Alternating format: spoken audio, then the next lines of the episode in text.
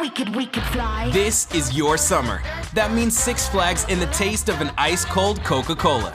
We're talking thrilling coasters, delicious burgers, real moments together, and this.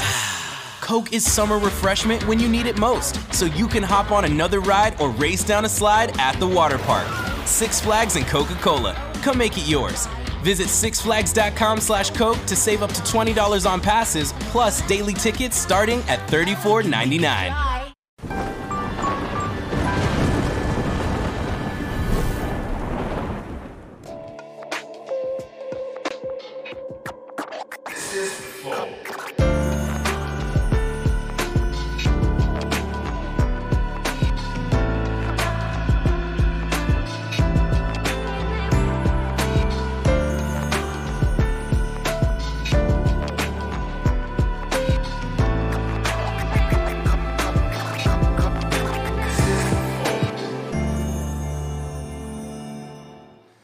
Salve, salve família, bem-vindos a mais um Flow. Eu sou o Igor. Hoje quem tá comigo aqui é o Ferrez, tudo bom, cara? Tudo bom. Da E hora. aí? Obrigado por vir. E hoje a gente vai conversar com o Sheik Rodrigo Jalul, certinho? Certo? E o Padre Júlio Lancelotti. É uma honra, é um prazer ter, ter vocês aqui. Vai ser um papo maneiro. É, vocês têm uma história incrível, assim, de verdade, que a gente admira de longe. E hoje eu vou ter oportunidade de trocar ideia com vocês. Pra mim vai ser um prazer. Obrigado mesmo. É, bom, antes da gente começar, gente falar aqui do patrocinador, que é o Felipe Mid, que é o cara do hidromel, o melhor hidromel do mundo. Aí, pronto, meti essa aí agora, do mundo. Bom, é, tem uma galera que acha que o, que o hidromel é, é, é uma bebida que você, pra dar o teor alcoólico dela ali, você adiciona uísque, cachaça, pinga, qualquer coisa, vodka. Mas na verdade não. O hidromel é como se fosse um vinho, só que ele é, é de mel. Então é um vinho de mel, o jeito, jeito mais grosseiro de descrever a parada. É um vinho de mel. E cara, esse daqui é realmente muito gostoso. É, tem aqui alguns sabores, inclusive tem quatro sabores, que é o Oak Aged, o Frutas Vermelhas, o Double Oak e o Tradicional, que você pode experimentar aí na tua casa, aí é só entrar em philipmid.com.br. Bom, eu sei que o, Sheik Rodrigo não bebe, mas ele me, me permitiu presenteá-lo aqui para ele entregar pra, pra, sei lá, quem bebe lá na, na casa dele. Obrigado. E o Padre Júlio me falou que ele só bebe em serviço, né? É... Nem começamos a trabalhar e já ganhamos presente. Tá ótimo, né? Bom, cara, é, é- realmente são, são produtos de, de- de incríveis, assim, a gente já experimentou alguns, alguns outros, algumas outras bebidas, assim, outros, outro hidromel e tal, mas esse de verdade é o mais gostoso. Ah, você também ganha, velho. Caralho. Ah, Preconceito da Caralho, porra. desculpa, cara. O periférico é foda. Pode. Você já tem uma coleção de Obrigado. hidromel na tua casa, Tem, pô? sabe que eu bebo regularmente. Ah, é? então, se você quiser também, só entrar em philipmid.com.br, você vai usar o cupom FLOW10, tá bom? E é importante que você seja maior de 18 anos aí pra, pra comprar e pra consumir o hidromel, tá bom? Dependendo do valor da tua compra aí, se tu for da região sul-sudeste, tu também ganha o frete, pode ser que tu ganhe o frete grátis, tá bom? Dependendo aí do valor e tudo mais, tá? É, então entra lá, philipmid.com.br. Tá faltando alguma coisa? Não, não é recomendável. Verdade, ó. Usa aí o cupom FLOW10 pra ganhar 10% de desconto na tua compra. Então entra lá, enche o carrinho. Quanto mais você comprar, maior fica o desconto, entendeu? Assim, Não. Assim, questão de. Né? Não recomendável pra beber fumando maconha, porque É, não dá merda. pode destruir carreiras. Pode destruir carreiras. É isso aí. Tá bom? Beleza. Tem também uma figurinha hoje, não tem? Uma- um emblema, na verdade. Ó, ficou maneiro isso daí, ó. ó, aí sim.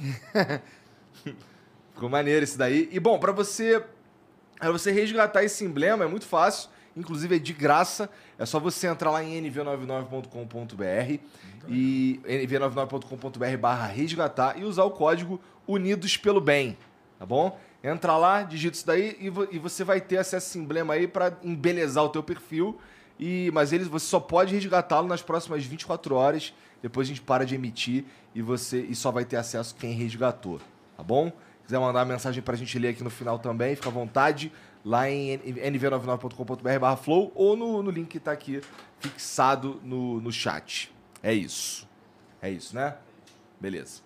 Bom, gente, mais uma vez, muito obrigado por virem aí. E, cara, o trabalho que vocês fazem é, é incrível. O padre tá, já tá nessa vida de, de- do social há 40 anos, né, cara?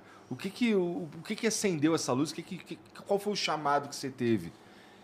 Acho que não é um chamado, é uma circunstância da vida e de onde você vive. E eu acho que tudo é, é parte do sentido da vida, para onde você vai, o que tem significado, o que te preenche como ser humano, né? E, e te questiona também. E aonde eh, você se consome. Então, eh, meu pai trabalhava na área social também, embora na área mais administrativa, e ele me levava ainda garoto para conhecer o trabalho dele e lá eu conhecia a outra parte que não era administrativa, que era a parte mais social. Então é a forma como eu fui crescendo e me relacionando com a vida. Entendi. Então, ah, o teu pai te mostrou isso daí. E aí, é, mas assim, mas para ser padre precisa de um chamado, de certa forma, né? Também eu acredito que é um, uma construção que você faz. Eu não acredito em um chamado sobrenatural. Eu acredito que é uma construção eh, que você também vai fazendo. Eu fui a primeira vez para o seminário, eu era muito pequeno, eu era pré-adolescente. E eu não aguentei, porque era muito rígido. Eu apanhei de vara, fiquei ajoelhado no milho e essas coisas. Aí eu vim embora, não, não aguentei. Aí estudei um tempo, voltei para o seminário, aí fiquei um bom tempo, fui frei, recebi hábito e tudo, mas é eles que me mandaram embora dizendo que eu não servia. É mesmo? É. Caraca, por isso eu não esperava, não sabia disso. É, isso foi em 1968, por aí.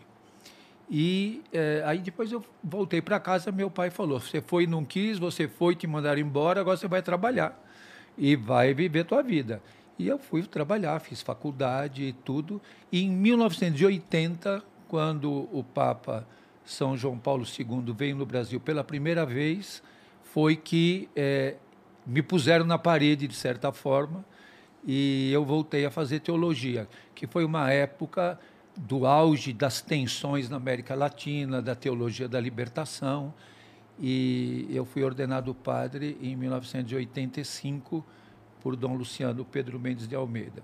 Então eu vivi eh, a era de Dom Paulo Evaristo Artes, de todas as tensões da questão de direitos humanos, o, a parte final da ditadura, que ainda quando o Papa João Paulo II veio ao Brasil, o presidente era o, o Figueiredo, o João Batista Figueiredo, que já era já chegando no final daquela abertura lenta, gradativa e segura do, do Golbery. Sim. Mas eu vivi a geração de, de eh, testemunhar o assassinato e a tortura de Vladimir Herzog, o assassinato de Santo Dias da Silva. A gente viveu aquele momento efervescente das diretas já, eh, o assassinato de Dom Oscar Romero em El Salvador, em 1980. Então, foram anos muito tensos na história da América Latina e foi o tempo que eu fiz teologia, que foi um tempo muito tenso, um tempo de, eh, de grandes tensões históricas. Aham. Então, é, é, só para ver se eu entendi, o, o período entre, entre. Demorou 12 anos, mais ou menos, quando, tu, quando te mandaram embora e para você voltar. Então, é, esse lance de te colocar na parede ali foi. foi o que, que te colocou na parede? Foi uma cara? coisa interessante. Quando o, eu estava, ah, eu entrei na- no Serviço Social de Menores, logo quando eu voltei. O Serviço Social de Menores se transformou na Fundação Pro Menor, que se transformou na, funda, na FEBEM. Aham. E da FEBEM, Fundação a Casa. Fundação Casa de hoje. Então eu vivi eh, dentro da FEBEM um tempo muito difícil. Eh, me puseram como diretor de uma unidade. Eu lutei muito contra a tortura dentro da FEBEM. E quando o Paulo Maluf era governador do estado, que era um governador indireto, foi um momento que eu não aguentei mais ficar dentro da FEBEM. Então eu pedi para sair. E no momento que eu quis sair, eh, por um arranjo com, com a arquidiocese, eu fui comissionado na arquidiocese de São Paulo para pastoral do menor. Em 1980, quando João Paulo II veio a primeira vez, eh, vocês lembram, foi aquele célebre momento da fala de João Paulo II no Morumbi para os operários, quando Valdemar Rossi chorou no ombro de João Paulo II, porque o discurso dele tinha sido todo cortado pela censura. E quando na missa no Campo de Marte, eh, o, Zé- o José Carlos Dias e o Dalmo Dallari tinham sido agredidos naquela noite, sequestrados, e na missa do dia seguinte eles estavam feridos e foram de cadeiras de roda para o altar. E foi aquele dia que a gente cantou para não dizer que eu não falei das, da- das, das flores. Que a gente cantou aquilo com toda a força, porque era um momento nosso de protesto coletivo diante do Papa. E, e- foi muito interessante que, quando João Paulo II desceu no, em Congonhas e o Papa Móvel chegou lá para trazê-lo, o Dom Paulo Evaristo Arnes estava no- no- sentado, que ele era o cardeal arcebispo, e o Maluf foi para subir, para ir no carro junto. E Dom Paulo falou: não, aqui não. Porque o Maluf queria subir no papamóvel para ir acenando do lado de João Paulo II, que ia Era uma ser oportunidade política que ele queria pegar. né? única. E Dom Paulo, porque era uma questão da igreja, não era um momento eh, político. E quando João Paulo foi embora, eh, Dom Luciano Mendes de Almeida, tem, tem muitos significados isso para mim ainda hoje. E nós estávamos do lado de um capitel de uma coluna que estava lá na Cúria, na Avenida de Higienópolis, diante do jornal São Paulo, estava a irmã Maria do Rosário, a Ruth, eu e Dom Luciano conversando. E apoiados naquele capitel. Estou falando isso para vocês verem o que, que aconteceu depois. E Dom Luciano, naquele dia, falou assim: o Papa me fez uma pergunta. Eu falei, "Ah, Dom Luciano, o que, que o Papa lhe perguntou? Aí que ele me pôs na parede. Quando é que você vai ordenar o Júlio Padre? Eita. Eu falei, o Papa não perguntou isso, Dom Luciano, ele nem sabe que eu existo. Eu estava lá no campo de Marte, bem perto do altar, mas o Papa não me conhecia né? e nem sabia da minha existência. Aí Dom Luciano falou, mas eu estou perguntando. e foi a forma dele. E aí, isso em 80 e 81 eu comecei a estudar teologia, em 85 ele me ordenou padre. E esse capitel da coluna onde nós conversamos, hoje é o que sustenta o altar da Catedral da Sé. Eu posso voltar na pergunta que ele fez? Tem um detalhe. O seu pai ele tinha uma mercearia, né? Ele era do comércio, né? Teve. É, ele era funcionário público e durante um tempo ele cuidou da mercearia onde eu ajudava. Você ajudava. E ali você, havia alguma ação social já? O seu pai tinha esse. Não havia ação social. O que a gente sentia muito nessa minha época de, de infância era a discriminação do bairro em relação a mim e meu irmão. Porque nós éramos chamados os meninos da venda. Ah, Então éramos, vamos dizer assim, uma categoria meio rebaixada. Tem até uma- um fato interessante dessa época. é, nós morávamos na Praça Padua Dias, onde, lá no Tatuapé, onde tem aquele viaduto, e ainda tem a casa lá da minha infância. E eu vi os vizinhos da parte asfaltada, porque eu morava na parte de terra, que no Natal ganhavam brinquedos muito bonitos, eh, que soltava fumaça, que era de pilha, que era de controle remoto. E um dia eu falei para minha mãe, por que, que aqueles meninos lá ganham aqueles presentes de controle remoto? Eu sempre ganho esse carrinho de pau. Ela falou, porque o Papai Noel começa de lá para cá. Eu falei, ah. Eu falei, mas não tem um ano que ele pode começar daqui para lá para eu ganhar aquela coisa? Ela falou, não, ele sempre vai começar de lá para cá. nossa. Nesse Papai Noel, vou te contar, viu? Caralho. E é, Deve ter sido uma pergunta muito difícil pra tua mãe responder, cara. Porque assim, a minha filha já fez perguntas semelhantes assim e foi muito difícil de responder. Deve ter sido muito difícil pra ela. Mas também. aí o meu irmão, que é- era um ano mais velho do que eu, me chamou e falou: não tem Papai Noel nenhum. Já, já matou. Já, matou Já, acabou a minha crença no Papai É, Noel. lá em casa, as minhas filhas também não acreditam em Papai Noel, não, porque eu acho um absurdo. Eu ter que, eu trabalho, eu que compro os presentes, isso aqui, e quem leva o crédito é outro cara que nem existe. Cara, mas você passa batido pro Papai Noel. Tranquilo, daqui mais dois anos é batidão, cara. Papai Noel total, tipo, gordinho, assim, as bochechas rosadas, suave. É, tá. Só falta Olha ficar quem um tá pouco falando, branco. É, quem então. tá falando. Mas eu já assumo, eu já dou os presentes, tá ligado? Verdade. Já mas me visto é, de Papai- Tu é. já é Papai Noel mesmo. É, aqui, ó. É. Eu não sei se vocês sabem, mas o, o Ferrez tem, tem lá a, a- o Interferência, que, que é uma ONG que fica lá no Capão Redondo Sim. também. E ele faz esse trabalho social lá há muito tempo também, né, Ferrez? 17 anos. Nessa ONG, eu montei uma outra com o Mano Brau e com o Negredo, né? Que é um projeto chamado Periferia Ativa. E aí, depois do projeto tá da hora, aí eu saí e fui montar o meu na minha quebrada, que era uma, que- uma cobrança, porque eu tava na rua dos caras, né? Aí eu voltei pra minha quebrada e montei lá 17 anos atrás. E dentro da, da FEBEM, estando com os jovens eh, em conflito com a lei, que é um nome que eu não gosto, mas é o nome que tem aí, ou os jovens infratores, teu, o teu livro foi muito importante para nas discussões que a gente fazia com os jovens. Numa ocasião, eles quiseram me, me experimentar e me puseram um mês como diretor da pior unidade de, de jovens infratores. Não sei se você ouviu falar da UT3, sim. que eram oito, pavilhão A, B, C, D e E. E eles me puseram lá um mês. Aí eu chamei os chefes dos pavilhões e falei: durante um mês eu vou estar nessa coisa aqui. Mantenham a ordem e a disciplina. Não ponham a mão em ninguém. E todos os dias eu chegava de manhã, sete da manhã, eu passava em todos os pavilhões. Aí, no pavilhão E, tinha um, um menino que tinha sido agredido e estava muito machucado. Aí o, o diretor acima de mim me chamou e falou: vai lá e toma o depoimento, porque você fica denunciando sempre violência. Aí eu cheguei lá e falei para o menino: o que foi que te aconteceu? Aí ele disse: não, eu estava no banheiro, me desentendi com o outro, aí a gente se agrediu, bereré e tal. Aí eu escrevi o relatório, tudo que ele contou. Falei aqui: o que você contou, que te mandaram você me contar, está escrito. Agora nós vamos falar a verdade. E agora é conversa de homem para homem. E eu vou te dar segurança, porque todo dia você vai estar de, sobre a minha guarda. Aí ele te contou a verdade. Aí ele contou que o cara tinha. Sabe qual era o castigo? Enceravam a escada e eles punham o cara em cima da escada e jogavam a escada abaixo. Caraca. Esse pavilhão era tão terrível que os, os jovens, muitos jovens, quebravam o próprio braço na janela, na- onde podia, para poder tirar uns dias para poder fazer tratamento, para ficar fora do pavilhão.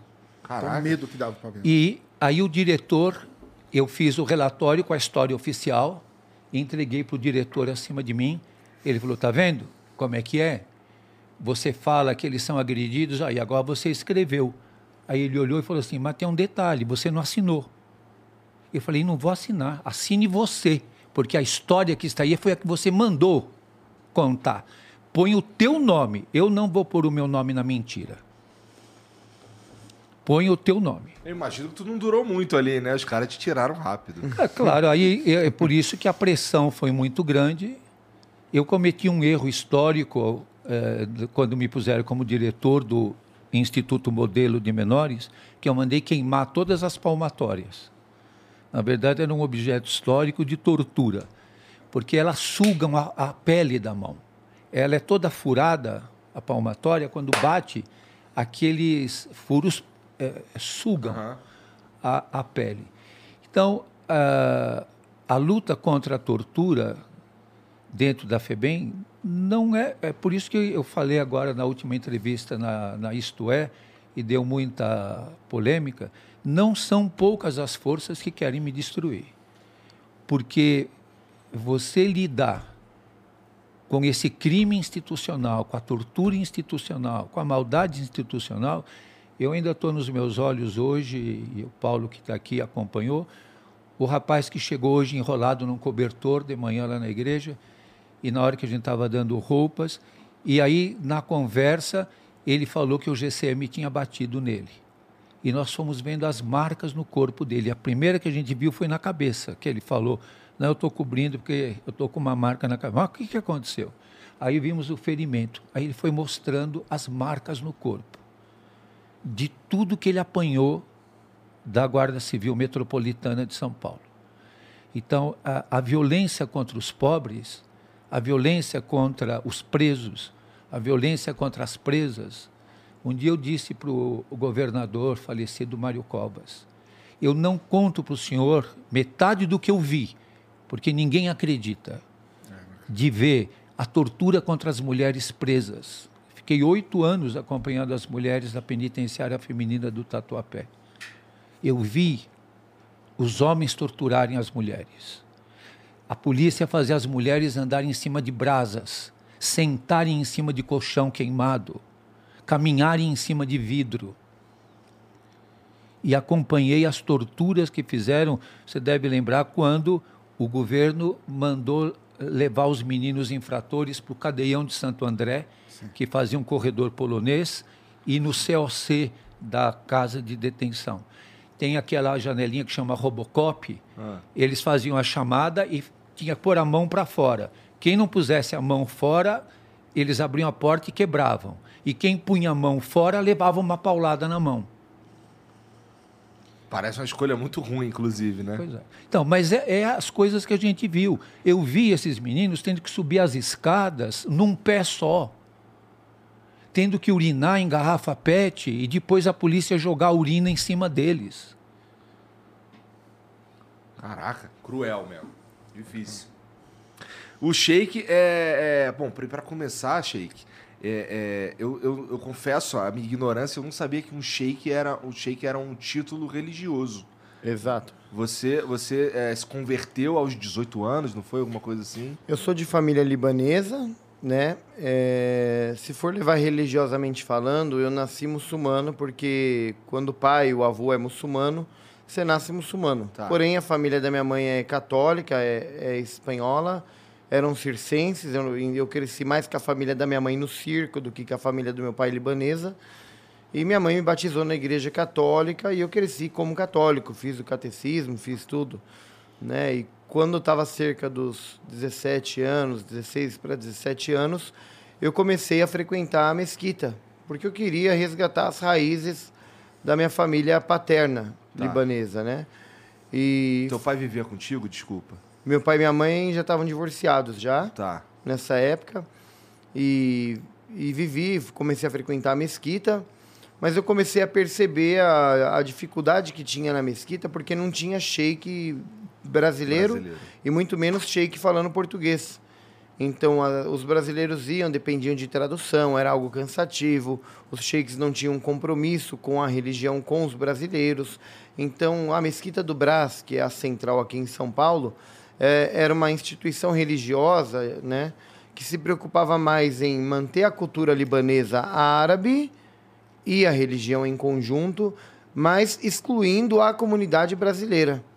Então, muitos brasileiros que entravam para conhecer o islamismo entravam por uma porta e saíam por outra daqui a um mês, porque acreditava que o Islã era uma religião para o árabe, né? E aos 18 anos eh, me surgiu a oportunidade de eu estudar no Irã, né? E o sheik que a gente imagina é um sheik é um homem cheio do dinheiro Sim. e tudo mais. A palavra sheik ela quer dizer líder, vem de uma liderança e ela eh, foi considerada, por exemplo, aqui no Brasil a gente fala doutor. A pessoa não é doutor, mas você pode dar um doutor, por favor, dá um respeito. Então, para os árabes ricos, que você vê nos Emirados Árabes e tudo mais, as pessoas vão lá, beijam a mão deles, tudo porque é um cara que é um rei, é um governante, tem poder, tem dinheiro. Então chamam ele de sheik, que é um patamar muito elevado é, dentro do, do mundo árabe. Tá. Né? Mas o sheik, na verdade, ele estuda teologia, ele é um líder religioso, assim como tem o padre, o pastor, o rabino, dentro do islamismo é um sheik. Então, Entendi. é um centro islâmico que eu cuido hoje na cidade de São Paulo, na região do bairro da Penha. Como é que surgiu essa oportunidade de ir pro Irã, cara? Para o Irã, eu ia para o Líbano, na verdade. Em 2006 houve a guerra do, do Líbano com Israel, né? O Hezbollah na, na região sul do Líbano, Mas tu já foi pra lá, né? Tu iria pra lá na intenção de se tornar. para Um estudar a religião, Tá. exatamente, né? Eu ia para o seminário no Líbano. Entrou essa questão da guerra e logo, né, em 2007, vem um sheik iraniano ao Brasil e falou, olha, o Irã tem condições melhores para estudar do que no Líbano atual, porque o Líbano é um país de... É uma pólvora, pode explodir a qualquer momento, né? Agora o Irã já não tem esse problema. E aí um amigo meu libanês me presenteou com um bilhete de avião e mil dólares. E me mandou pro, pro Irã.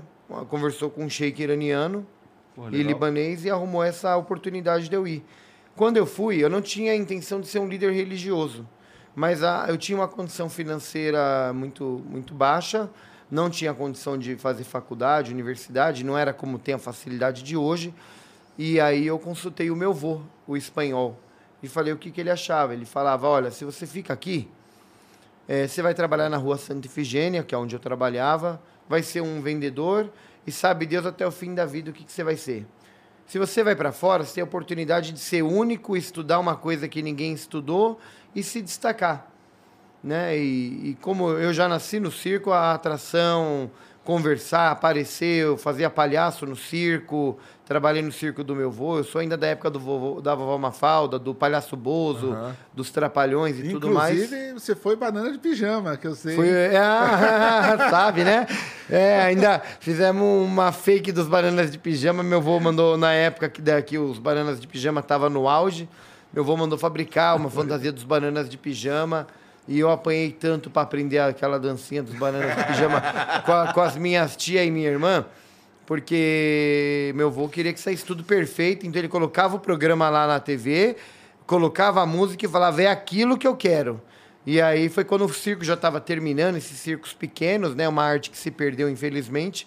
E meu avô falou, é aquilo que eu quero. Então chegava no palco, tinha que fazer A a, a dança, dançar igual os bananas de pijama, o B1, B2, Aham. ensaiar de acordo com as falas. E se saísse um erro, não, não, não tinha muito perdão, não. O espanhol, ele, ele colocava milho no chão, fazia ficar ajoelhado at- atrás da porta no milho, até você repensar e se corrigir. Então, o meu avô era muito severo, o espanhol, né? O libanês, ele já era comerciante, ele já era mais tranquilo, mas o espanhol era muito severo. Mas eh, eu tive uma vida, assim, extraordinária, que se pudesse é, recomeçar, eu faria tudo de novo. Eu vivi no circo, depois eu passo a viver mais com a minha família libanesa, no comércio da rua Santa Ifigênia. Eu vou para o Irã, estudar no Irã. Tenho contato com uma das figuras mais é, é, é, faladas do mundo islâmico xiita no Irã, que é o Sheikh Irabani, que ele era no, é, ele morava, ele era o adido cultural da embaixada do Irã na Argentina. E aí, em 94, teve uma explosão do chamado caso AMIA, né, que explodiram a embaixada de Israel e a AMIA, que era uma associação israelita. O Sheikh Irabani, como estava na embaixada, ele foi acusado de ser o autor desse atentado. E aí faz com que o quê? Quando eu chego no Irã, o Sheikh Irabani ele não é visto como um procurado pela Interpol. Ele era visto como supervisor dos alunos da América Latina. Então, quando eu fui para o Irã, eu fiquei subordinado a ele. Mas eu, eu, no 94, eu era criança, eu não tinha noção de quem era o Sheikh Irabani. Então, eu estava junto com o homem lá a todo momento, ajudando e tudo. Até que a revista Veja, um jornalista chamado Rodrigo Rangel, faz uma matéria sobre o Sheikh Irabani, é chamada professor terrorista, e coloca que eu era o braço direito do Sheikh Irabani no Brasil. E na minha primeira viagem para o Brasil, depois de estar um ano e meio no Irã, a Polícia Federal baixa na Mesquita do Brás, com uma pasta, foto, tudo, falando o que, que você tem contato com ele. Esse homem é procurado pela Interpol, é terrorista e tudo mais. E eu não, eu tenho contato assim, né? Eu conheço, mas não, não, não sou funcionário dele, nem braço direito dele, né? Fizeram uma matéria meio mentirosa. E aí, a, A part- Veja? Jamais. ah, não, é, eu não podia imaginar que isso partisse da Veja. É, Né? E, e o nome do jornalista ainda é chamado Rodrigo, com o mesmo nome que o meu. Então aí foi que fizeram uma matéria que assim, ela, ela levantou meu nome na mídia, mas com, como algo negativo. O Islã já tem uma imagem negativa na mídia, né? Então levantou como algo negativo, como ah, o sheik que é braço direito de um sheik terrorista. E aí eu tive que, na época, me justificar no Brasil, que eu não tinha ligação com ele, e acabei falando para a polícia, olha, o irmão do Sheik Irabani, que está no... Obrigado. O irmão do Sheik Irabani, que está em Curitiba, ele que é o representante do Sheik Irabani no Brasil, não tem nada a ver com o cara. E esse Sheik Irabani me perde o visto no Brasil depois dessa revelação que eu faço. E o Sheik Irabani me acusou até o último no Irã de eu ser espião americano. Putz. E porque eu tirei o visto do irmão dele no Brasil, que ficava em Curitiba. Ele me acusa até hoje disso daí, né? Entendi. Mas, ô, ô, Rodrigo, não era. é, quando tu foi pra lá, eu imagino que a língua era uma barreira bem grande, né? O idioma era persa. Eu sou uma pessoa que eu falo muito. Eu, em seis meses eu já- estava falando persa Ah, é? quase fluente. O persa é um idioma que as letras são a mesma que o idioma, do que o idioma árabe. Então eu já fui conhecendo o alfabeto. Né? O persa tem quatro letras a mais que o árabe só, né? que são alguns sons ah, diferentes. Muda na pronúncia e muda na fala. Um árabe não vai entender um persa falando, um iraniano falando. Mas eu aprendi o persa lá em questão de seis meses eu já estava falando. Bom, você tinha vantagem de já conhecer o, alfa, o alfabeto, a forma de escrever, né? Me, me ajudou bastante. Pra mim parece ser a parte mais complicada. Que assim, eu não consigo entender. Pessoas que não estudaram não conseguem. Igual o japonês, não conseguem entender nada, né? Não tem nada complicado na vida, basta querer. Né? Se, Toma, se eu, se eu é, basta querer. Né? Se eu tô te mostrando que essa letra aqui é N, Aham. e você gravar a forma, tiver memória e gravar a forma, que isso é um N, você vai gravar que é N e o som dela é N, o nome da letra é N. E do lado é um O, você vai gravar que é um O. Aí você junta o N e o O vira No. Então qualquer idioma que você for trabalhar e quiser estudar, né? Claro que acredito que pode ser que tenha que ter um pouquinho de vocação, porque assim como eu acredito que tem a gente que é um cartunista ou que faça um desenho ali, e eu não tenho esse dom de desenhar nada, tem alguém que tem um dom de, de memorizar ou, ou- ou falar outros idiomas, dom da fala, dom de pregar, dom. Cada um tem, da medicina. Eu, se eu ver um sangue, eu desmaio junto, se eu tiver que socorrer alguém. Então cada um tem, tem um dom para uma coisa, né? Ô, ô Sheik, é, esse livro aí que você tava, usou como exemplo aí, é sobre o quê? Eu trouxe um livro hoje. Na verdade, agora estamos negociando com uma editora. Eu vou lançar um livro com uma biografia minha, porque eu fui deportado do Irã em 2013.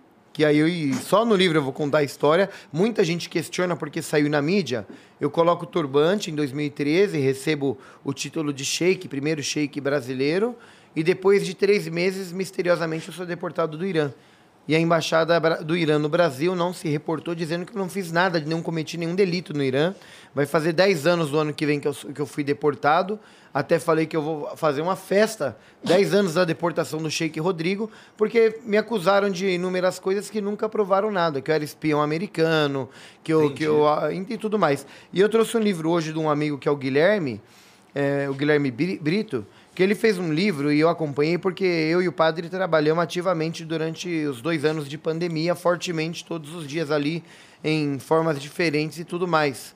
E até me admirou, até, eu, eu, é, no PSOL na época, até me admirou estar num partido que se diz socialista, né, o Boulos veio aqui, como você, você disse, socialista, um partido de esquerda que fala que luta pelo povo, mas todos os vereadores do PSOL aderiram à onda do fique em casa.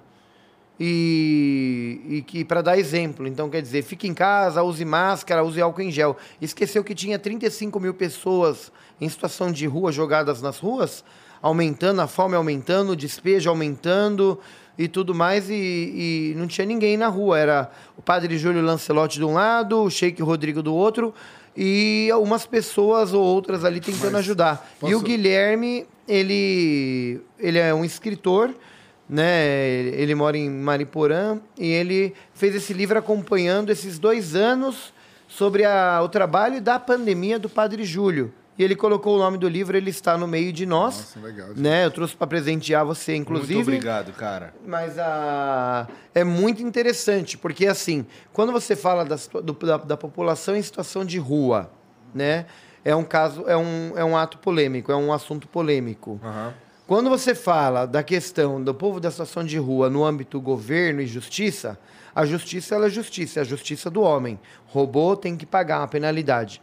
Eu, eu acredito que eu aprendi, eu aprendo muito com o padre Júlio Lancelotti, na verdade. Depois eu até te conto a história de como que a gente fez essa muito curioso união. saber como é que um mas a, padre e um a, se juntaram. A, a justiça da, dentro da religião ela é baseada não só em justiça, ela é baseada em misericórdia. Por isso que a gente não julga as pessoas. Ah, porque ele é usuário. Ah, porque ele é homossexual. Ah, porque ele cometeu um delito no passado. Então, nós trabalhamos com a justiça, mas com a misericórdia acima da justiça. O Alcorão Sagrado tem 114 capítulos e tem 114 frases que começam no Alcorão Sagrado, escrito em nome de Deus, o Clemente e o Misericordioso. Então, em todos os capítulos do Alcorão Sagrado, com exceção de um, que fala de guerra, então não começa em nome de Deus, fala em nome de Deus, o Clemente e o Misericordioso. Então, eu mais do que trabalhar com a questão pecado e, e, e marginalização ou condenação ao inferno de uma alma, eu acredito que o Deus é maravilhoso e amor, é aquele Deus que se alegra em a gente se arrepender, em a gente ter uma nova chance e trabalhar com a misericórdia. Então, o trabalho social eu faço desde 2010. Faz, não tinha um trabalho islâmico, porque não tinha apoio da comunidade. Então, o que eu fazia? Eu usava meu nome, eu arrecadava roupa, cesta básica, e eu ia numa instituição, kardecista, umbandista. Eu, ia, eu via, procurava alguém que fazia um trabalho social e eu ia participar, né? E aí depois a, a gente surgiu, aí eu, eu conto como é que foi a junção com o Padre Júlio. Mas- Inclusive, só para só pra, pra quem está assistindo a gente, estamos falando aqui da, da, da- da ação social, de que vocês trabalharam no meio da pandemia e tudo mais. Aqui na descrição tem um meio das pessoas ajudarem esse trabalho, tá bom? Tem ali o, o, o Pix deles. E se vocês puderem aí, Deus tocar no coração de vocês, tá bem ali, se vocês quiserem ajudar, tá bom? Com certeza vai ser muito bem utilizado, tá? Esse Ah. O livro sagrado fala da caridade com os mais pobres, inclusive, né? O- o- Todos os livros sagrados, né? Nós somos de uma religião monoteísta, que Deus é único. Então, até quando teve o Dia Internacional de Jerusalém, eu juntei um rabino, juntou eu, Padre Júlio, um rabino, jun- juntou as três religiões monoteístas no centro islâmico e fizemos duas horas de live aproximado. E aí muitos sheiks iranianos falaram, você tá ficando maluco? Levou um rabino e levou aí na mesquita para fazer um bate-papo? Eu falei, eu levei, porque a questão da faixa de Gaza, a questão de Jerusalém é muito debatida.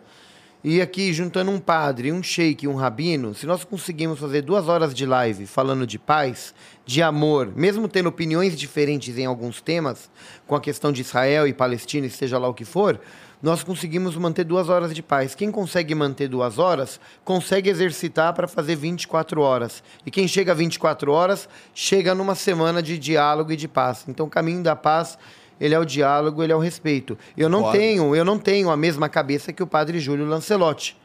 E nem a mesma crença em alguns pontos. A crença de Deus único, a unicidade e tudo mais. Mas eu sou muçulmano, ele é um líder, ele é, um- ele é, um, é um servo cristão, né? E eu sou um servo muçulmano. Obviamente já vê uma grande diferença aí. Mas o que que une, né? Une que Deus é único, une que a função da religião é servir. Eu, eu acabei me tornando um sheik diferenciado, porque a maioria dos sheiks, e eu sou muito criticado por criticar, os sheiks vêm para o Brasil, eles acreditam que eles têm que ser servidos. Tem que ter um motorista, tem que ter uma casa boa na mesquita, tem que, tem que ter um grupo assessorando ele, tem que ter uma é secretária padres, e tudo mais, né? Umbanda, não é então diferente, assim, não. e eu quando muito de ser servido. e eu, quando eu, eu comecei o meu trabalho social na Mesquita do Braz, eu tinha um salário bom do governo iraniano, eu chegava a ganhar até quase 20 mil reais por mês, que para mim era um ótimo salário, eu tinha bastante privilégio, ganhava bilhete de avião, viajava bastante. E, mas quando eu cheguei a ver que no Brasil eu tinha a barreira, que eu não conseguia fazer o trabalho social, e de tudo que eu estudei no Alcorão Sagrado, ele, ele me baseia em três coisas, tá? O Alcorão Sagrado, para eu resumir para você entender o que, que é esse livro. Né? É, um fala de ética e boa conduta. Né? O outro ele vai falar de jurisprudência, aquilo que é pecado, aquilo que não agrada a Deus e desagrada a Deus e aquilo que agrada. E o terceiro ponto que ele vai te falar é a história dos profetas anteriores. Então, ser muçulmano não significa negar o cristianismo e o judaísmo. Eu sou judeu e eu sou cristão porque eu sou muçulmano. Então, porque eu acredito em Jesus, estou esperando a volta de Jesus, assim como eu acredito que o padre também aguarda a volta de Jesus, assim como os judeus acreditam na vinda de um Messias, por exemplo, né? Então, ah, isso daqui nos une. E eu, de tudo que eu estudei no Alcorão Sagrado, a hora que você fala de ética, boa conduta, tem uma frase no Alcorão Sagrado, que eu vou até te presentear futuramente, enviar um Alcorão, você vai ler que o Alcorão Sagrado várias vezes fala, faça a oração e pague o zakat. Pagar o zakat, muitas das pessoas interpretam o quê? É dar dinheiro para o sheik ou para a mesquita. E o zakat significa caridade. Então o que acontece? Eu via que os muçulmanos faziam as cinco orações no dia, mas esqueciam da caridade. Então, quer dizer, por quê? Porque a maioria da colônia libanesa que vem para o Brasil, eles vêm para cá para trabalhar, ganhar dinheiro e fazer a vida deles no Líbano, ajudar a família deles, do Iraque, seja lá de onde for. Eu sou brasileiro. Quando eu vim para cá, eu falei, a, a minha função, a minha obrigação é com o meu país.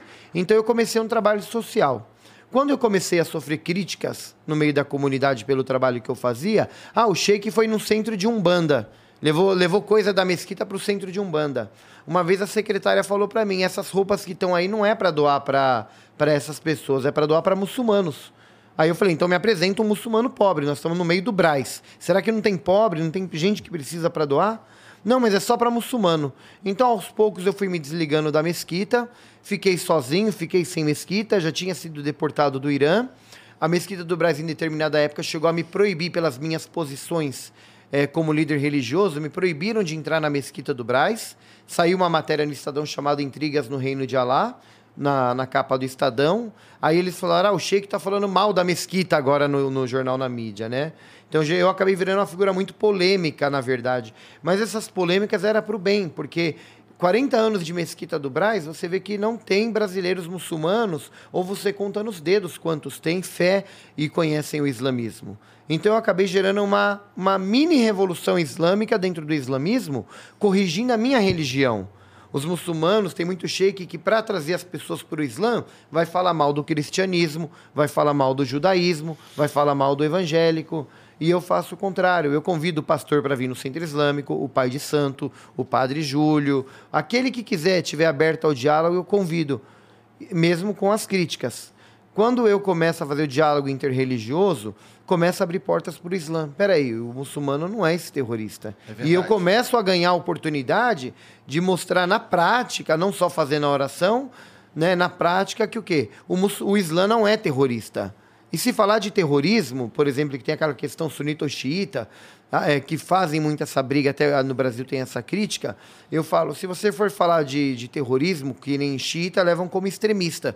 Se você levar em consideração Estado Islâmico, Osama Bin Laden, Al-Qaeda, Saddam Hussein, é, o Boko Haram na Nigéria, são tudo grupos sunitas, se for falar ao pé da letra. Mas, na verdade, eles nem representam os sunitas, porque o sunita e o xiita seguem o Alcorão. O Alcorão, como palavra de Deus, não ensina a morte, não ensina a opressão. É, é contra todo tipo de opressão. Eu me formei no Irã. Não significa que eu concordo com toda a política iraniana. Eu tenho as minhas críticas, que eu acredito que a falta de religiosidade é um problema na sociedade, a- agrega alguns problemas, mas o excesso de religiosidade Também. ele também agrega alguns problemas piores do que aquele que não tem religião. Verdade. Porque o excesso de religião faz você discriminar.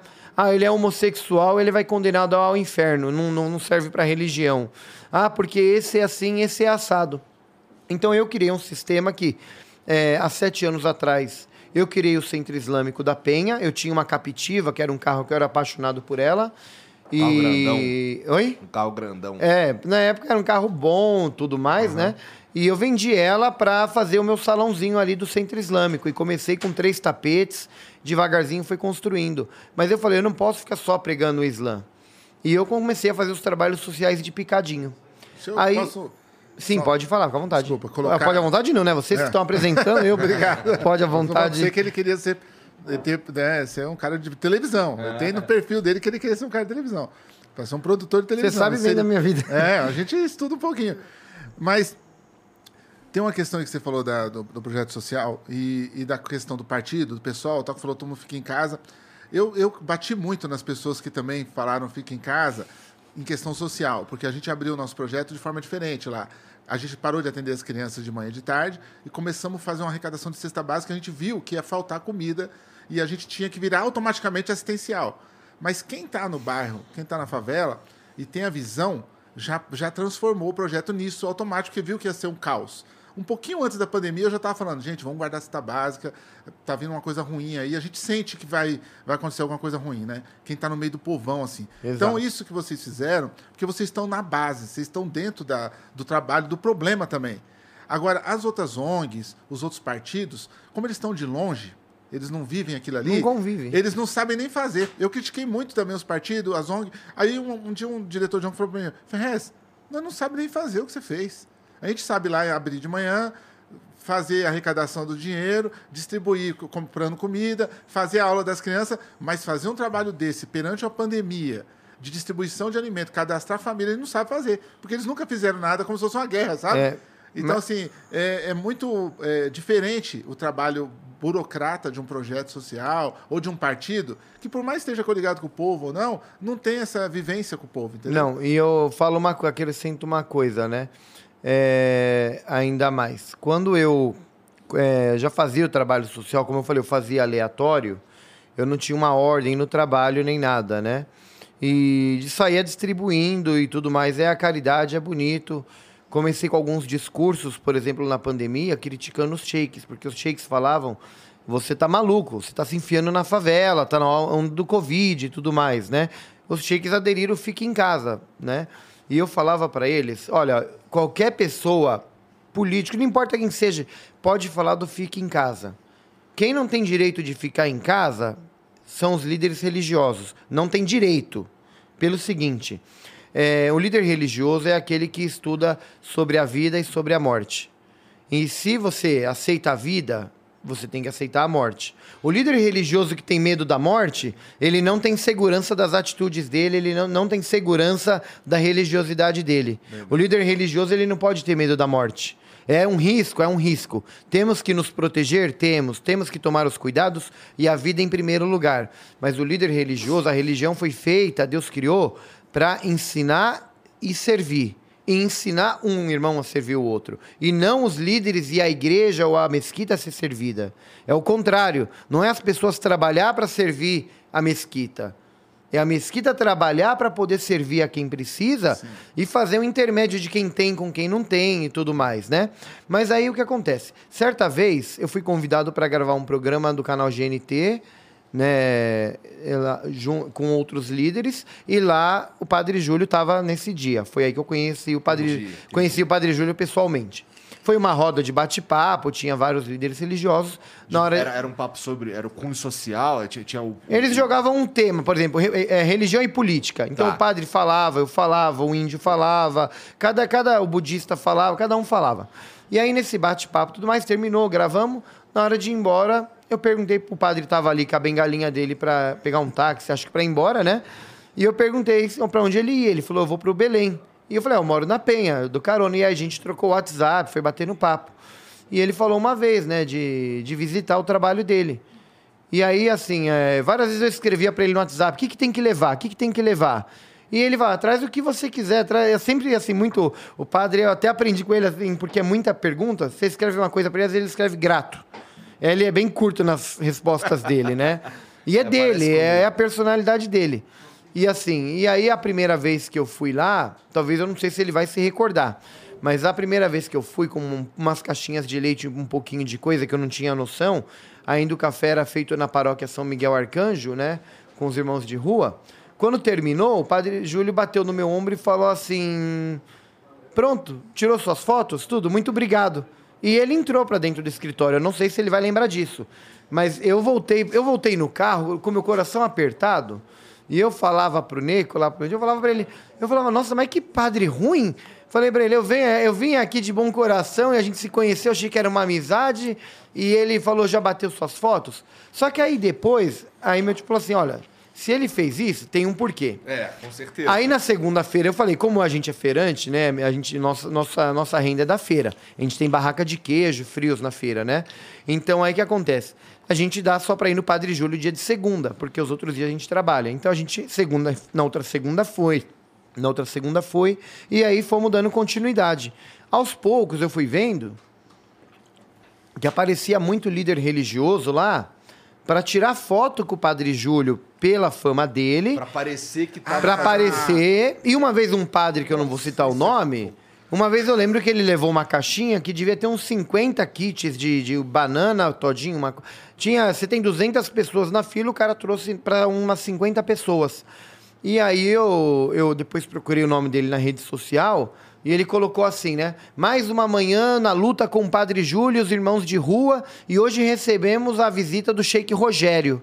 Aí o cara nem, nem gravou meu nome. É Aí eu pus nos comentários dele, que eu vi, na hora que eu vi no é. Facebook, eu falei: foi um prazer ter o senhor pela primeira vez lá na paróquia é. com, com. E quando o cara eu, quer distribuir? Eu, eu falei para ele, né? Porque tipo ele veio, ele não ficou nem até o final. O ah, padre é. Júlio foi é. até direto com ele. Ele falou: padre, eu não vou poder sair. O padre falou: já sei, você tem um compromisso, falou para ele. Não, Aí ele foi embora. Lá no projeto, as pessoas querem ir no dia das crianças e quer dar o presente. Ele já viu, ele tava lá, o cara chega e eles Eles vão, organiza com a gente, a gente trabalhou o ano todo para comprar o presente, e quem quer E- dar é os caras que chegou. Aí É. a gente deixa eles dar para alimentar a vaidade E- deles, é, é, é, e a gente dá por último, não tem problema. Mas as crianças ficam, oxe, não entendi nada, quem anotou foi você. Nem conheço quem é Nem esse conheço cara, quem é é. esse cara. E o Então. cara, me abraça aqui, vamos pra foto. O projeto social tem muito disso. E aí, e aí foi quando esse padre foi lá e tirou as fotos e postou. Aí eu postei no comentário, falei no comentário lá, primeiro lugar, os 30 minutos que o senhor ficou na paróquia, não deu tempo do senhor gravar meu nome, não é Rogério, é Rodrigo.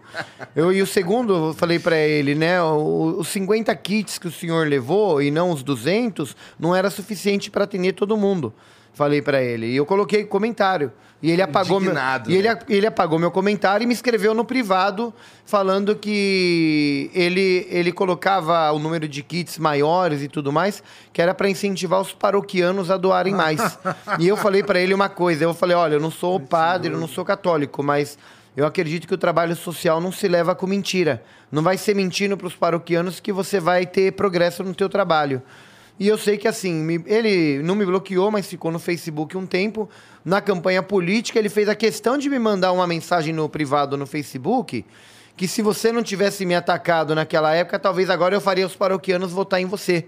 Aí eu falei pra ele, se for baseado em mentira, não precisa, quero. muito obrigado. Né? E Padre, eu- o, senhor tá, o senhor tá 40 anos é, né, nessa, nessa luta e o senhor deve ter que lidar com isso o tempo inteiro. Assim como, como o, o Sheik falou, assim, que na, na, na primeira vez eles. O senhor talvez tenha sentido nele uma possibilidade. Mais um de ser oportunista. mais- é, mais um oportunista e tal. Como é que o senhor lida com isso? Então, eu acredito que assim o que é a chave de toda a nossa questão é conviver com a população em situação de rua. Tudo que a gente leva, partilha, é convivência. Agora, durante a pandemia, eu sempre digo, eh, eu procurei me alfabetizar no olhar das pessoas da rua, porque todos usando máscara, a descoberta deles da pandemia foi muito interessante.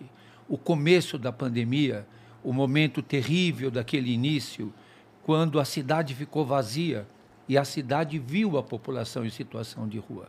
De repente, tomou tento da, da vida deles. Muita gente que me criticava de conviver com a população de rua nos viu ali todos os dias com o pessoal de rua e que a gente não recuou, devem ter pensado: esse velho desgraçado continua ali. Quem sabe ele pega o Covid e desaparece. Então foi um desafio. Mas os moradores de rua, as pessoas em situação de rua, eles são capazes de perceber se o que você fala é verdade ou é mentira. Se você fala que está com eles e não está. Na bolinha, na bolinha do olho. É, eles percebem rapidinho. Então, eles já me viram levar gás de pimenta na cara, de ser empurrado pela Guarda Civil Metropolitana, de ter que subir no carro da prefeitura para pegar as coisas deles de volta. Então, o que para mim é, é importante que nesses 40 anos eu nunca mudei de lado e não quero mudar. E você sabe bem, Ferrez, de que conviver com o povo é desafiador. Porque a ideologia dominante é a mesma. E é, é, eu sempre cito a Simone de Beauvoir e o Paulo Freire. A Simone de Beauvoir diz: os opressores não teriam tanto poder se não tivessem tantos cúmplices entre os oprimidos. E o Paulo Freire, nosso centenário e combatido Paulo Freire neste momento, diz: se você não tiver uma educação libertadora, o sonho do oprimido é ser opressor. Então, a população em situação de rua, no convívio, é conflito também. É desafio.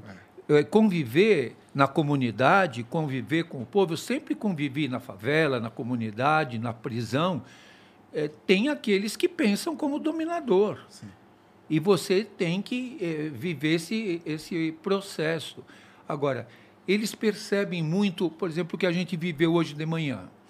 Nós estávamos indo para São Martinho, vimos um senhor caído na rua. Me chama sempre atenção, quem está caído sozinho tem algum problema, alguma coisa. E a gente sempre procura chegar perto e perguntar, está de boa, como é que está? E ver rapidamente. E esse senhor, até o Paulo Escobar estava junto, descobrimos o cobertor e estava chorando de dor. Então aí a gente foi perguntando, ele não estou com muita dor, não estou aguentando, tal. Aí eu fiquei pensando na hora, passa mil coisas na cabeça. Chamo o SAMU, o SAMU vai levar mais de uma hora, como outro dia. Chamo o pessoal da saúde, aí eles estão em outro atendimento. Nós estávamos perto da UPA. Aí eu disse, eu vou lá na UPA buscar a cadeira de roda, como outro dia o, o Sheik foi também buscar a cadeira de roda para socorrer o irmão, mas a gente conseguiu que a- a- a- o SAMU viesse eh, relativamente rápido, porque eu me identifiquei e até o coordenador do SAMU me ligou. Eu fui pegar a cadeira de roda e o segurança, eh, corretamente, foi me impedir. Aí eu disse, não, eu sou o Padre Júlio, a gente está socorrendo aquela pessoa, veja, ele está ali, passando mal, a gente vai trazer para cá. O povo da rua está vendo tudo isso. E aí o cara não me deixou, e eu continuei pegando a cadeira de roda. E ele veio para cima de mim e me deu um solavanco. E eu tirei a mão dele da cadeira de roda e continuei com a cadeira de rodas andando. O povo da rua está lendo tudo isso, ele está olhando, vendo o que, que você está fazendo. Ele está vendo que eu não afinei. E fomos lá com a cadeira, pegamos o cara e trouxemos o cara para o atendimento e eh, a pessoa foi atendida. Então, eles estão filmando a gente o tempo todo.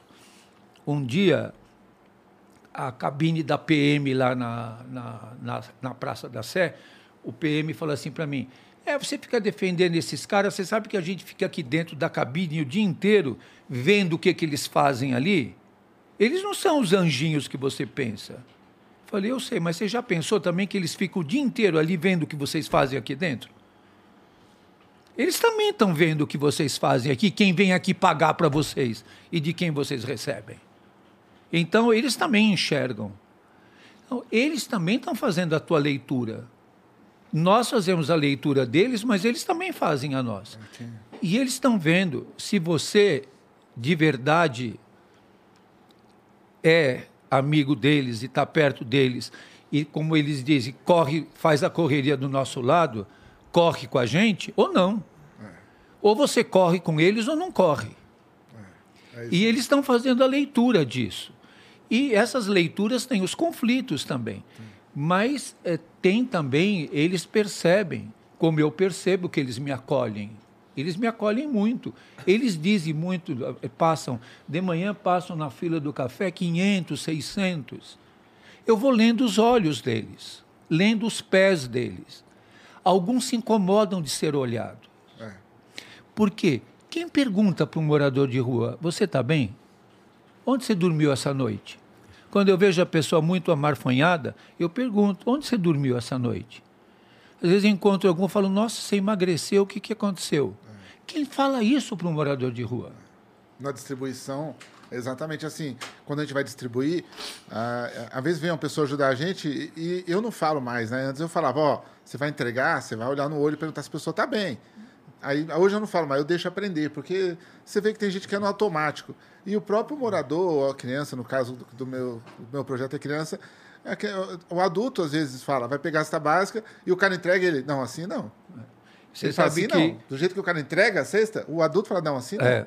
Assim não. A criança também fala, assim não.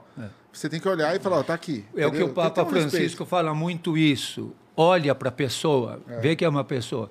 Um dia um grupo de jovens falou para mim, nós queremos te acompanhar lá na Craco. Eu falei, vamos lá, mas vocês têm que fazer uma coisa. Vocês têm que captar o olhar das pessoas. Ah, mas como que a gente faz isso? Falei, eu tenho a minha técnica de captar o olhar. Então a gente tem que saber captar o olhar das pessoas. E sempre eu digo que a minha senha para conviver com a população de rua é o olhar. E essa é uma senha que eu posso contar para todo mundo, porque a gente não deve contar todas as senhas. Né? Mas se você não for capaz de olhar para a pessoa e ver que essa pessoa tem sentimento, que hora ele está com raiva, mas ele também tem afeto, tem saudade, tem dor, tem tristeza. E eh, as coisas que nós levamos para partilhar com eles é como isso que você pôs aqui no meio. E se eu precisar de alguma coisa, você me trazer. O que, que você está dizendo para mim? Você é importante para mim. Eu tenho cuidado por você. Então, quando hoje, por exemplo, nós levamos luvas para eles, eles todos gostam de pegar a luva, mas mais do que a luva, você está dizendo: você é importante para mim. Eu tenho cuidado com você. Você leva um par de meias. Todos gostam de pegar o par de meia. Mas você com isso está dizendo: eu não sou indiferente em relação a você. Você é importante para mim. E você está externando uh, esse cuidado, que é o que hoje a nossa sociedade não se importa. Nós estamos lutando muito e até queria aproveitar aqui, nós temos uh, um Instagram que se chama uh, Observatório da Porofobia, Observatório à Porofobia. Nós estamos trabalhando muito essa questão da porofobia. A rejeição ao pobre, a, a indiferença, a porofobia. É uma palavra é, que, que foi cunhada pela filósofa espanhola Adela Cortina em 2017, foi considerada pela Real Academia eh, da Espanha como a palavra do ano, de um fenômeno antigo, mas que agora está nominado. E nós estamos trabalhando muito eh, para vetar a arquitetura hostil. Ah, e estamos fazendo pela primeira vez uma pesquisa com a população em situação de rua sobre a porofobia. E é interessante, a gente faz a roda de conversa com eles pela manhã, quando vai partilhar a roupa e, e conversa, é, sobre a porofobia. E é interessante como eles identificam rapidamente o que é. Nós estamos fazendo agora, o Sheik está nos ajudando a, a, a show a gráfica, nós fizemos folders, estamos fazendo Banner. é, banners, porque o nosso objetivo é que eles conheçam o conceito, que eles percebam o que é, que eles identificam muito rapidamente. Hoje eles falaram para mim: ah, lá no banco tal tem as lanças, ah, lá na igreja não sei das quantas tem as lanças, é, essas pedras pontiagudas embaixo das pontes tal. Lá no Rio é muito comum, aqui em São Paulo não sei, deve ser também. Tem, muito, pequenas, né? tem, tem. muito. Tem. Agora as pessoas dizem: por que vocês querem que ele fique embaixo do viaduto? Não. Mas quando na cidade só tem é, é, arquitetura hostil ou intervenção arquitetura hostil, é um sinal aqui não tem hospitalidade. A Adela Cortina trabalha muito que nós temos que sair da hostilidade para a hospitalidade. Ontem, Santo André aprovou o projeto de lei na Câmara Municipal de é, o projeto de lei que veta a intervenção hostil na arquitetura. Várias as, a, câmaras municipais pelo Brasil estão apresentando esses projetos. Na Lesp de São Paulo já está apto para ser votado em plenário e no Congresso Nacional eh, está eh, na Comissão de Constituição e Justiça. Porque proibir essas intervenções hostis na arquitetura é uma forma de provocar a reflexão de que a resposta não é ser hostil. A resposta é acolher é, ser hospitaleiro, mas de uma maneira que não seja guetos, que não seja uh, tutela, mas que seja autonomia, que seja capacidade. É, você sabe que nós estamos fazendo uma reflexão muito grande com os irmãos de rua, vocês vão se identificar de, de, de, com essa reflexão. Com a questão da internação involuntária. Sim. O presidente da República agora fez um decreto da internação involuntária facilitando a internação involuntária, nem com a participação da família. Só que, para ele ir para a clínica e ser internado involuntariamente, ou passar no CAPS, que são os que dormem lá na mesquita, é, eles acabam tomando uma medicação que vira uma algema química. Entendi. Ou uma castração química. Eles, para ficarem nove meses nessas chamadas clínicas, que de clínicas não tem nada, eles acabam tomando medicação, eles sabem dizer o nome de todos os remédios e o efeito. Outro dia um usou uma imagem que me marcou muito. Ele disse: a gente toma esse remédio, a gente vai jogar bola e tropeça na língua. Nossa. Porque a gente fica babando. A gente fica lesado. E eles até chamam um dos remédios de bolachão. Aí a gente toda hora fala, eles tomaram o bolachão. E esse remédio, nós temos pesquisado os efeitos colaterais. São terríveis. Até de movimentos involuntários. E, e uma questão também que eu queria colocar nisso que o senhor falou, eu tenho muitos amigos meus dependentes químicos e tal, quando eles são internados, eles são retirados do lugar deles, e aí do bar, do amigo, do vizinho, tudo, e é colocado lá no sítio, né?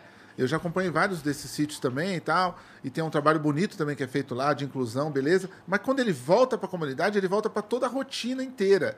Não, seria, não teria alguma forma de trabalhar com esse dependente químico dentro da comunidade para não ter que tirar o cara e depois o cara voltar? Exa exatamente. Sabe? É que seria isso. o CAPS. Mas o próprio CAPS, e o, o, o Sheik tem acompanhado muito lá o CAPS, onde as pessoas vão dormir na mesquita, o próprio CAPS dá medicação para a pessoa, eh, fica com ele durante o dia.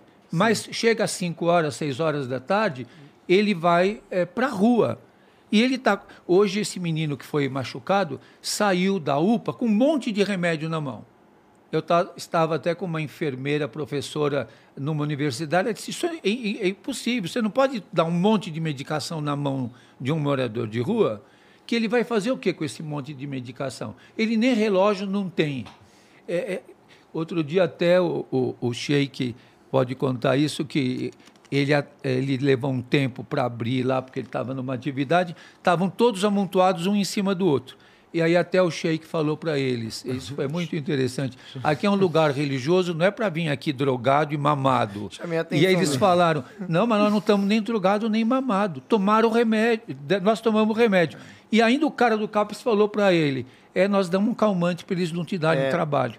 É porque começou o trabalho assim, né, Igor? Eu fazia o trabalho aleatório.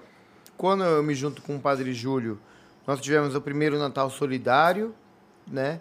E eu falo que o Padre Júlio, para mim, foi uma grande benção na minha vida, pelo sentido, em todos os sentidos, mas é, uma coisa que a gente ganha na vida e que a gente carrega até o fim da vida, não é nada material, é o que a gente ganha de conhecimento. E eu fazia um trabalho social que eu acreditava que era ou da comida ou da roupa. E o Padre Júlio falou: não, não nós não somos garçons, a gente não, não, não, não é, não somos, não estamos aqui para servir comida. Estamos aqui para conviver com eles. A convivência que faz a diferença. Um, não temos é. como humanizar essas pessoas é. com ódio. Nós temos que humanizá-las com amor. É. E aí ele começou a mudar a minha, minha forma de trabalhar. E uma vez ele falou para mim: como é que tá na PEN os moradores de rua? Porque eu ajudo ele na moca. E eu falei, eu não sei. Aí ele falou, então precisa saber como é que tá na Penha. Então aí eu comecei a rodar a Penha, que é o meu bairro que eu não conhecia a situação, né? E comecei a achar essas pessoas e conversar. E aí uma vez uma senhora... É um caminho sem volta. Aí o ano passado, no inverno, o que aconteceu? É, uma das pessoas que me acompanham tudo mais, me escreveu no particular... É, falou assim: da comida sustentar vagabundo vocês sustentam, mas levar para casa de vocês ninguém leva. E eu falei para ela, eu levo. E aí, quando o Padre Júlio abriu a paróquia para acolher os irmãos de rua o ano passado, que já era pandemia, ainda com frio, para dormirem lá dentro, eu falei pro padre, eu vou abrir a mesquita para acolher os irmãos de rua também, para dormir lá dentro. E o rabino abriu a sinagoga também. Porra, legal. E eu fui Muito massacrado legal. pelos muçulmanos. Tá ficando louco, vai por bêbado, vagabundo aí dentro e tudo mais. E eu abri. Aí eu falei, eu não só abro para os moradores de rua, como para cachorro. Tem 10 cachorros de resgate na minha casa. Então não é só os moradores de rua. Eu falei, não é, tem dó do cachorrinho? Não, eu, eu resgatei e levei. Não levo mais porque eu não tenho espaço. E, igual as pessoas em situação de rua. Eu passei a, a conviver com eles, a ter uma visão diferente. Então, eu, eu faço um estágio com o Padre Júlio. Eu não ajudo ele em nada, eu sou ajudado. A cada vez que eu estou com ele, eu estou aprendendo uma coisa. Eu vou te falar uma coisa que aconteceu. Eu só queria, desculpa, colocar um, um ponto que é muito legal na sua fala. Tem outra questão, Igor, que é assim: Chega um dia que o cara fala assim: Meu, eu tenho óculos para doar. Aí você, não, óculos não tem, eu lido com criança lá, não preciso de óculos. É porque o cara não está dentro de um projeto de verdade, né, sabe assim? Porque o cara chega e fala: Eu tenho óculos. Você lembra automático de quem precisa do óculos. Aí eu tenho as roupas da minha mãe, que ela é obesa. Você fala: Nossa, eu tenho exatamente uma mulher que está na rua que ela só tem um par de roupa. Então, assim, é, é um negócio que eu falei para ele, não tem mais volta, porque quando o João Gordo entrou nesse negócio também, eu falei para ele, você tá fudido, você vai ver, você vai achar criança aí na rua, você vai se importar com criança, você vai se importar com cachorro. Ele, não, eu já me importo. Eu falei, mas quando você conviver, e eu vi ele convivendo, e depois você ele me ligou um dia e falou, vida... caramba, velho, eu tô vendo agora a situação das máscaras, porque eu nem ligar para as máscaras, mas preciso das máscaras. É, é, é, problema psicológico, é problema. Tudo, sabe? Tudo e é a sobrevivência que muita gente não percebe. Às vezes eu arranjo cuecas novas para todos eles, porque o morador de rua só usa roupa usada que alguém doou. Você usaria uma cueca, mesmo que seja do teu irmão? Não, né? Mas o, o irmão de rua tem que usar a cueca é. que foi de outro Modes homem. também. A mulher, a mulher de rua tem que usar a calcinha que foi é. de outra. As, as trans e as travestis, ninguém dá roupa feminina para elas. Os meninos trans, ninguém dá roupa masculina para eles. Hoje tinham lá uns meninos trans que estavam lá e eu estava dando a roupa para os rapazes e eles ficaram para pegar roupa também. E às vezes a gente ouve o irmão de rua falar: Ô, legal que você trouxe essa coruja aí. Faz um mês que eu tô com essa. Porque ele toma banho e fica com a cueca molhada no corpo. Eles ficam cheios de problema eh, eh, de pele. Quantas vezes eles falam, eu estou com essa calça aqui faz não sei quantos meses. Eu preciso de uma outra. Então, a gente não percebe que necessidades humanas básicas, a gente leva o sabonete inteiro, porque as entidades sociais picam o sabonete e dão em pedaços. Eles não podem escolher. é, é, eu sempre digo. Do sabonete eu tenho uma história para contar. Nem escolher. a comida, nem a comida. Um amigo meu tava doando comida, o cara falou, eu não como carne. Aí o cara falou, como que esse cara não come carne, tá na rua? Eu falei, ele não come carne, Jesus. Ele não, come. carne, Direito tira dele. carne. O pa- padre Júlio colocou a caixa de sabonetes lá e vem algumas pessoas como voluntárias para entregar. E eu lembro que a mulher estava entregando o sabonete e aí uma mulher passou e pegou, a mulher deu um sabonete branco e a mulher falou: "Ah, e dá para trocar pelo rosa?" Ela falou: "Não, vai, vai, vai para fila andar". É, Padre Júlio na hora chegou, pegou ela pelo ombro, chamou, falou: "Olha, essas pessoas que vocês estão vendo aqui, elas já levam não o dia inteiro dessa porta para fora. Aqui o único lugar que elas podem ter direito de escolher e levar um sim, você vai falar não, não é a minha forma de trabalhar. Se vai ajudar, ajuda direito. E falou: aqui eles têm direito de escolher. Se ela não quer o branco, ela tem direito de. É um exercício. Padre Júlio falou: você for no mercado, ele falou: você vai escolher o sabonete na prateleira? Já imaginou o repositor vir e falar: ah, sabonete é tudo igual, não vai levar esse, leva esse que já tá bom? Não vai aceitar. O- então, o- um professor meu muito importante na minha vida, o padre Comblan, ele dizia: se você não tem possibilidade de escolha, você não tem liberdade. A liberdade é fazer escolhas. Isso que você falou é sério. Ele não pode escolher a cama que ele vai dormir. É o pessoal do albergue que diz: a tua cama é essa aqui, número 32. E aí ele, você passa a ser o número 32. Eu sempre digo uma coisa que, que me eh, pega muito. Desde o primeiro albergue que teve em São Paulo, que foi pela década, eh, entre década de 20 e 40, que era lá na rua Asdrubal do Nascimento, onde depois foi o juizado e hoje onde é uma locação social, até o centro de acolhida de hoje, que mudou o nome, não chama mais albergue, chama centro de acolhida, a única novidade que tem é que o centro de acolhida hoje tem tomada para carregador de celular. O resto é tudo igual. Hora para entrar, hora para sair, hora para tomar banho, hora para comer, hora para calar a boca, hora para ver televisão, hora para isso, hora para aquilo. Então, ele é tutelado. E tem um, um dos lá que, da rua que ele estava rindo e ele levou um susto ontem quando o outro falou a medicação é de castração química. Ele levou um susto, falou que castração que é essa? Aí explicaram por ele que era a química. Ele falou, por isso que eu não vou nessas coisas aí. E tem, tem uma questão também que a pessoa esquece, que quando você está doando, sempre tem um amigo ou outro que fala, "Ah, você é louco, você vai ficar dando... Tem gente que acha ruim, você dá dinheiro, alguma coisa. Acha. E aí eu sempre falo assim, ó, primeiro, mano, você não está se colocando numa posição fantástica, você está podendo dar. Ó, você não está pedindo, eu tô com você e você não está pedindo. O cara esquece que num país desse, com 33 milhões de pessoas passando, né, que agora é insegurança alimentar, né, na verdade é fome, né, e o cara tá podendo dar, ele esquece. E aí ele quer brigar com a gente que tá doando, porque o cara, ele fica indignado. Fala, cara, você não tá pedindo, cara. Olha, cê- dá glória a Deus, ó, Oxalá, o que você quiser, porque você não tá pedindo, né? Mas o cara tem um pensamento tão atrelado à à- à elite, que quer com tudo. E os ataques são frequentes. Eu, eu- até a questão da porofobia que o padre está trabalhando muito e nós estamos tentando colaborar, né? Estamos fazendo várias experiências. O padre levou um grupo de moradores de rua na Oscar Freire, que depois ele pode contar a experiência. Eu levei um- uma pessoa em situação de rua há uns três domingos atrás no shopping Anália Franco. E eu deixei, eu coloquei dinheiro na carteira dele, deixei ele entrar na frente e eu fui filmando atrás. E quando ele entra, o segurança fala, ó, código não sei o quê. Aí a hora que ele sobe a escada rolante, tem dois seguranças esperando ele, escoltando ele dentro do shopping.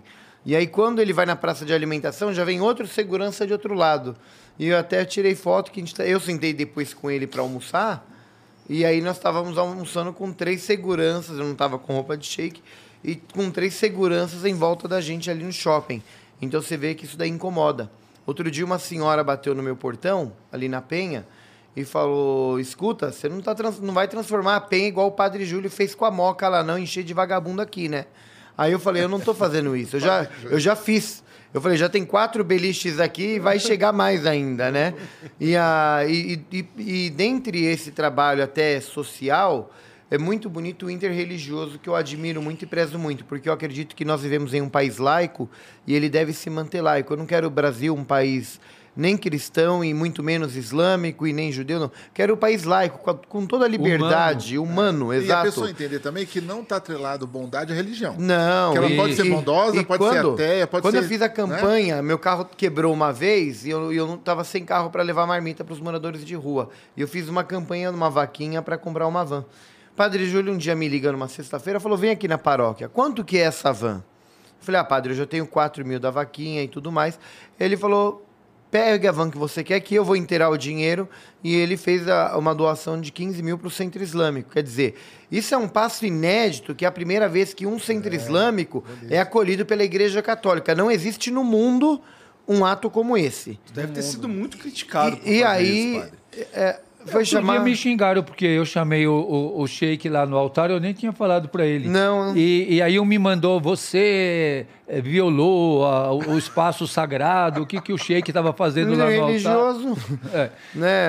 Então, assim, fizemos shake, envelopei o shake móvel, chama shake móvel. isso móvel. Colocamos a foto do Padre Júlio e a minha, com a frase do Padre Júlio, coloquei em destaque lá, né? Que é, o amor né, e, a, e a caridade não são dimensões religiosas, são dimensões humanas. Isso que a gente tem dito muito isso, acho que isso é importante, Rodrigo, de que o amor, eh, a caridade, a solidariedade, a compaixão não são dimensões religiosas, elas são dimensões humanas.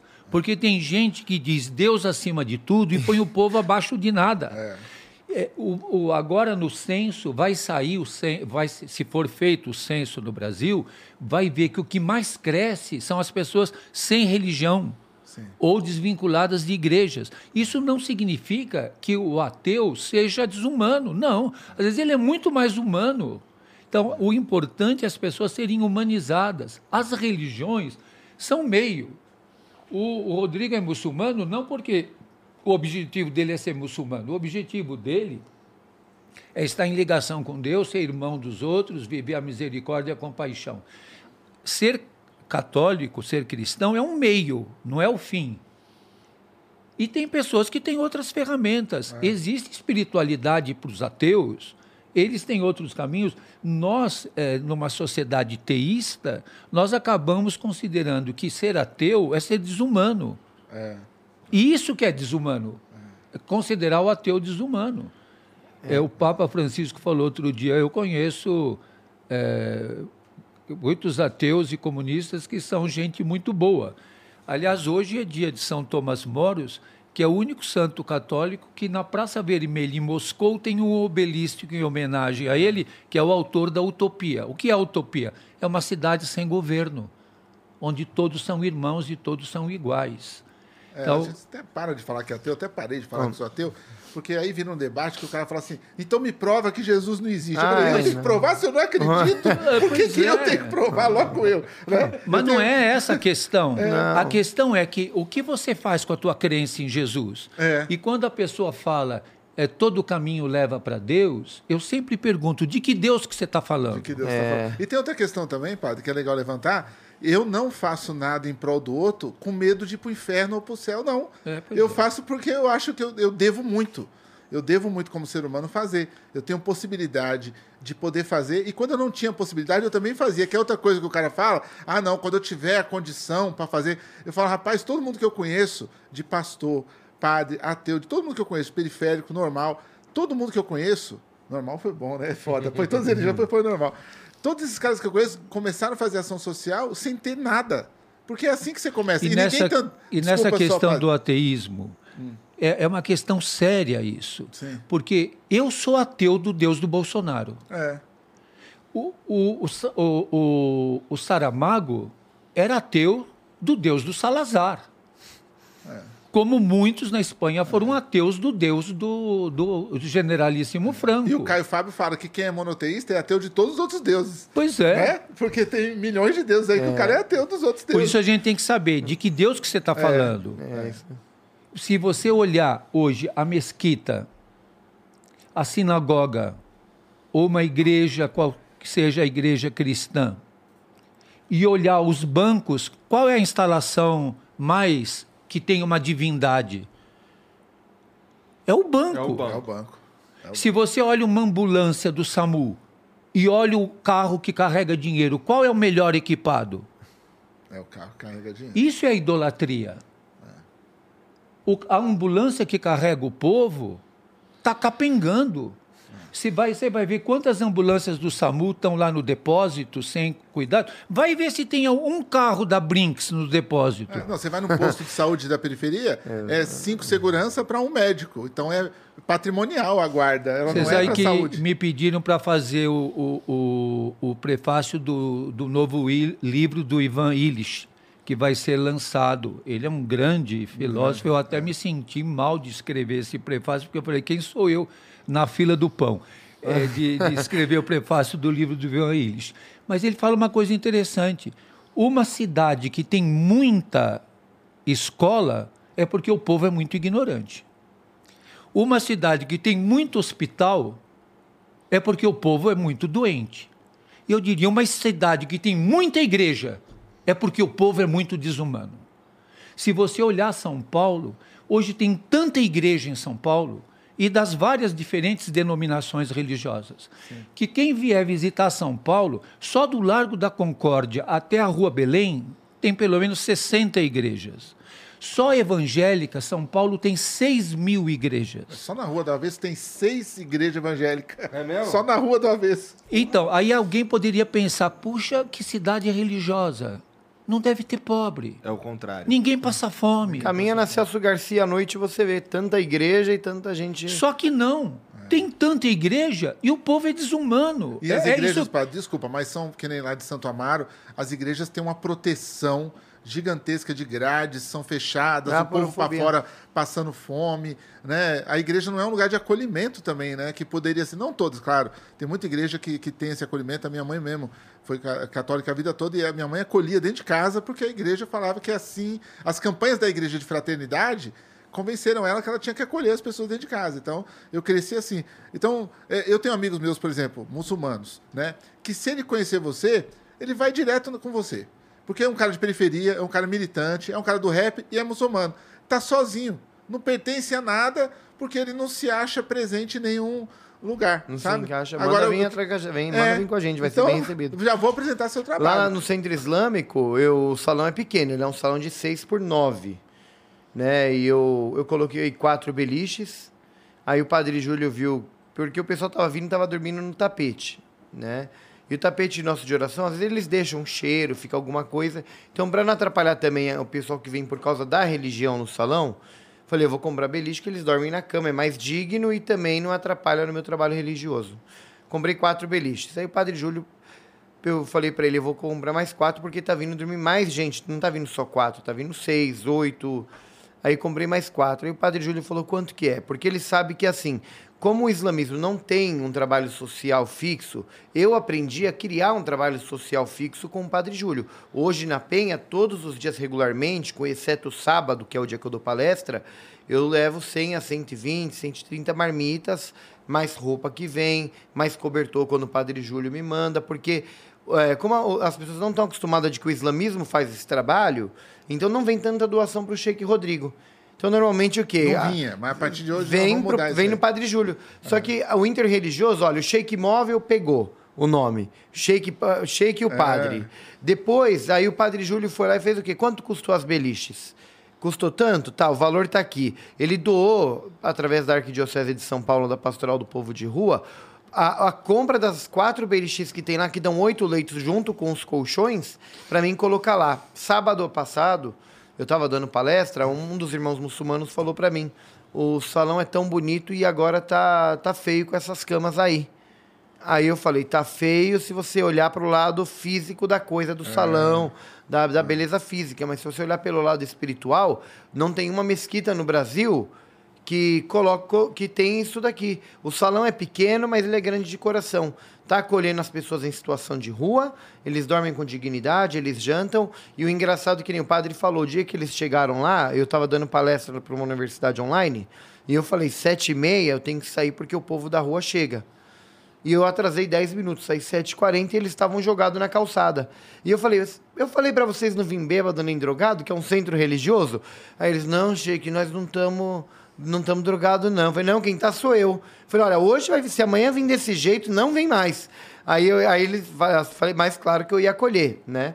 Mas aí eles foram pro pessoal do CAPS, que indicam eles, e o rapaz do CAPS me ligou, que eles não estavam drogados, não. É que a gente dá um remédio para eles ficarem calmos, para não dar muito trabalho senhor. Que é o que ele fala, aí eu né? comecei a me ligar no negócio do remédio, né? Lá na ONG é a mesma Aí- coisa, dão pra criança. As aí ele- crianças também. Algema química. Aí outro dia um deles foram embora de Já manhã assim. E deixou cair uma cartelinha de um comprimido ali.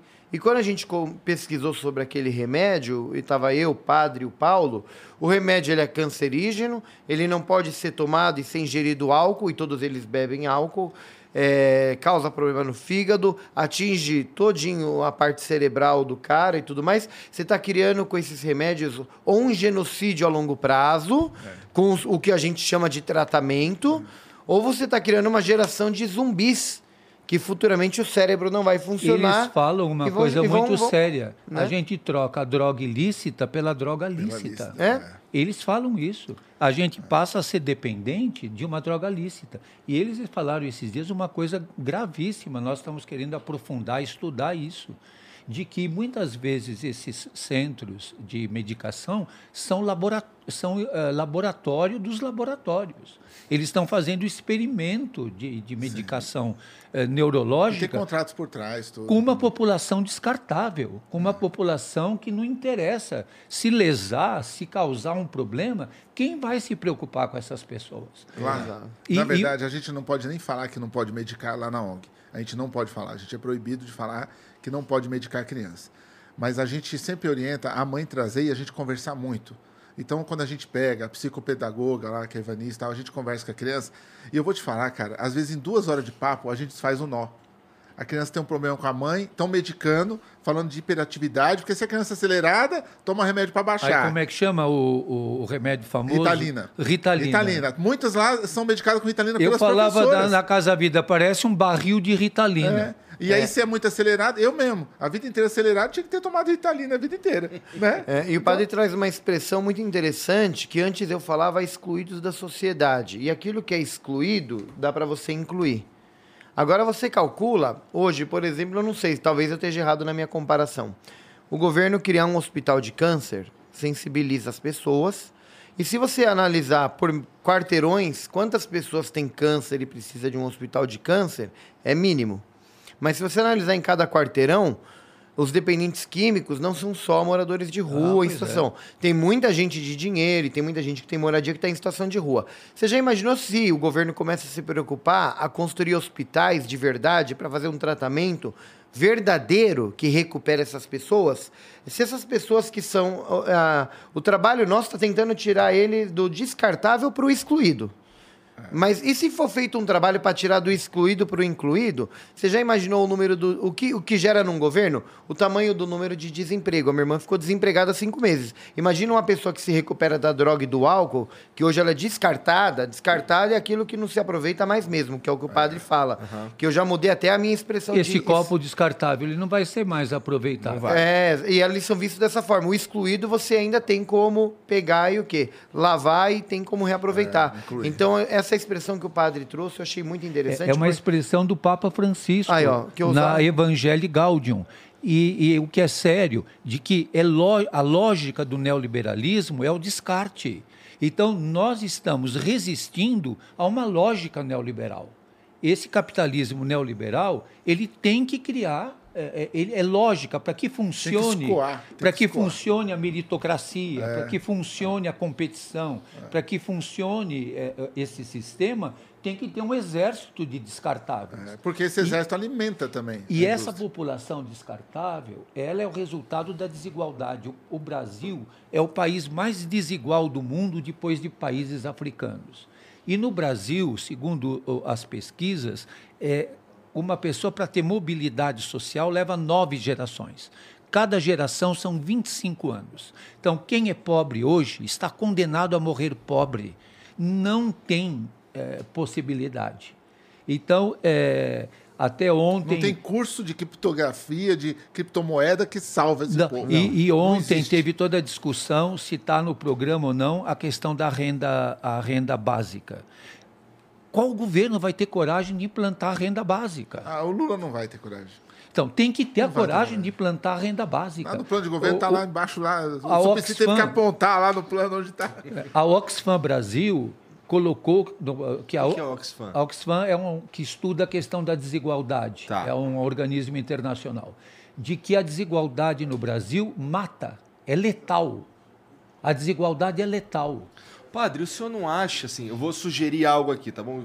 Vocês vivem isso daí muito mais do que eu, então, assim, eu tô só levantando possibilidades aqui. O senhor tá falando, na verdade, vocês estão falando o, o- a desigualdade no Brasil, um absurdo, não discordo disso, na verdade, é um fato, não tem nem como discordar. Mas é, será que o nosso problema não é justamente que a gente não tem um- uma, a- uma base? Porque, assim, ser desigual, é, um- é- é- eu acho que, que é um- vai ser uma constante na humanidade por um tempo até a Tem gente. que ter uma medida, tem uma que- justa medida. É, assim, então assim, por mais que seja que a gente tenha uma sociedade que continue desigual, se essa se a base prov- é, é, for capaz de, de prover uma, uma vida de certa Digna pra todos. digna, então a desigualdade ela, ela pode ser algo que a gente pode discutir Então, depois. mas a né? desigualdade no Brasil é de 1 para mil. Na Suécia é de 1 para 5. Então você tem que ter. eh, eh, O Leonardo Boff, no último livro dele, eh, O Pescador Ambicioso Uhum. e o Peixe Dourado, ele fala sobre achar a justa medida. Quer dizer, nós não estamos pregando uma uniformidade. Todo mundo tem que ter a mesma garrafa, o mesmo guardanapo. Aham. o- não, não é isso que a gente está pregando. Há, cada pessoa é original, cada pessoa tem possibilidades. Tem o artista, tem o cantor, tem o mecânico, tem o marceneiro, tem o intelectual, o professor, o aluno e tal. Mas tem que ter um- uma justa medida de eh, um, um patamar de dignidade, qual? Todos têm que ter uma casa para morar. Não precisa ter todo mundo morar numa casa igual. Não precisa ser 10 cômodos, mas todo mundo Mas tem um que ter Mas todos têm que ter uma casa, na É. o tua justa tem- medida. E o país tem dinheiro Todos têm isso. que condição. ter três, quatro refeições por dia. Sábado, duas horas Você da... pode comer dez vezes se você quiser, mas não pode ter alguém que não coma nada ou que tenha que pegar do lixo. É, é- é- é aquilo que o Frei Beto discutia em relação a Cuba. Ninguém tem dez pares de sapato, mas não tem ninguém descalço. Então, se eles conseguiram ou não conseguiram, a questão é: alguém pode ter cinco pares de sapato, mas temos que ter uma justa medida que todos tenham um, pelo par menos. de sapato. Eu tinha na minha infância uma alpargata roda e um sapato de ir na escola e de ir na igreja. Então, é preciso que todos tenham quatro cuecas para trocar. Que tenham água, a população de rua não tem acesso à água potável, não tem acesso a papel higiênico, as mulheres não têm acesso a absorvente higiênico, não têm acesso a um material de higiene e de limpeza. E essa punição eterna, né, padre? Eterna, É não tem uma escova de dente. Assim, tem que ser punido porque foi morar na rua, porque decidiu viver longe da sociedade, porque. Caramba, você sabe tudo da vida daquele cara. É impressionante. Você já tem ali. Porque a vida dele é pública. É, um dia, um- uma senhora veio lá na igreja e falou: Padre, corre, corre, que eles estão trepando lá na praça. Eu falei: Minha filha, paga um motel para eles. É, a senhora quer que eu faça o quê? Que eu vá lá com uma toalha Estenda. e estender a toalha para ninguém ver. Aí ela disse: A minha filha não é obrigada a ver uma imoralidade dessa. Eu falei: A sua filha assiste novela? Eu falei, porque se tiver lá na praça, o, o, o, o- acho que é Tiago Lacerda e a Juliana Paz, todo mundo vai olhar. Até eu vou lá olhar. Mas porque é o, morador de rua é um atentado à, à moral e os bons costumes.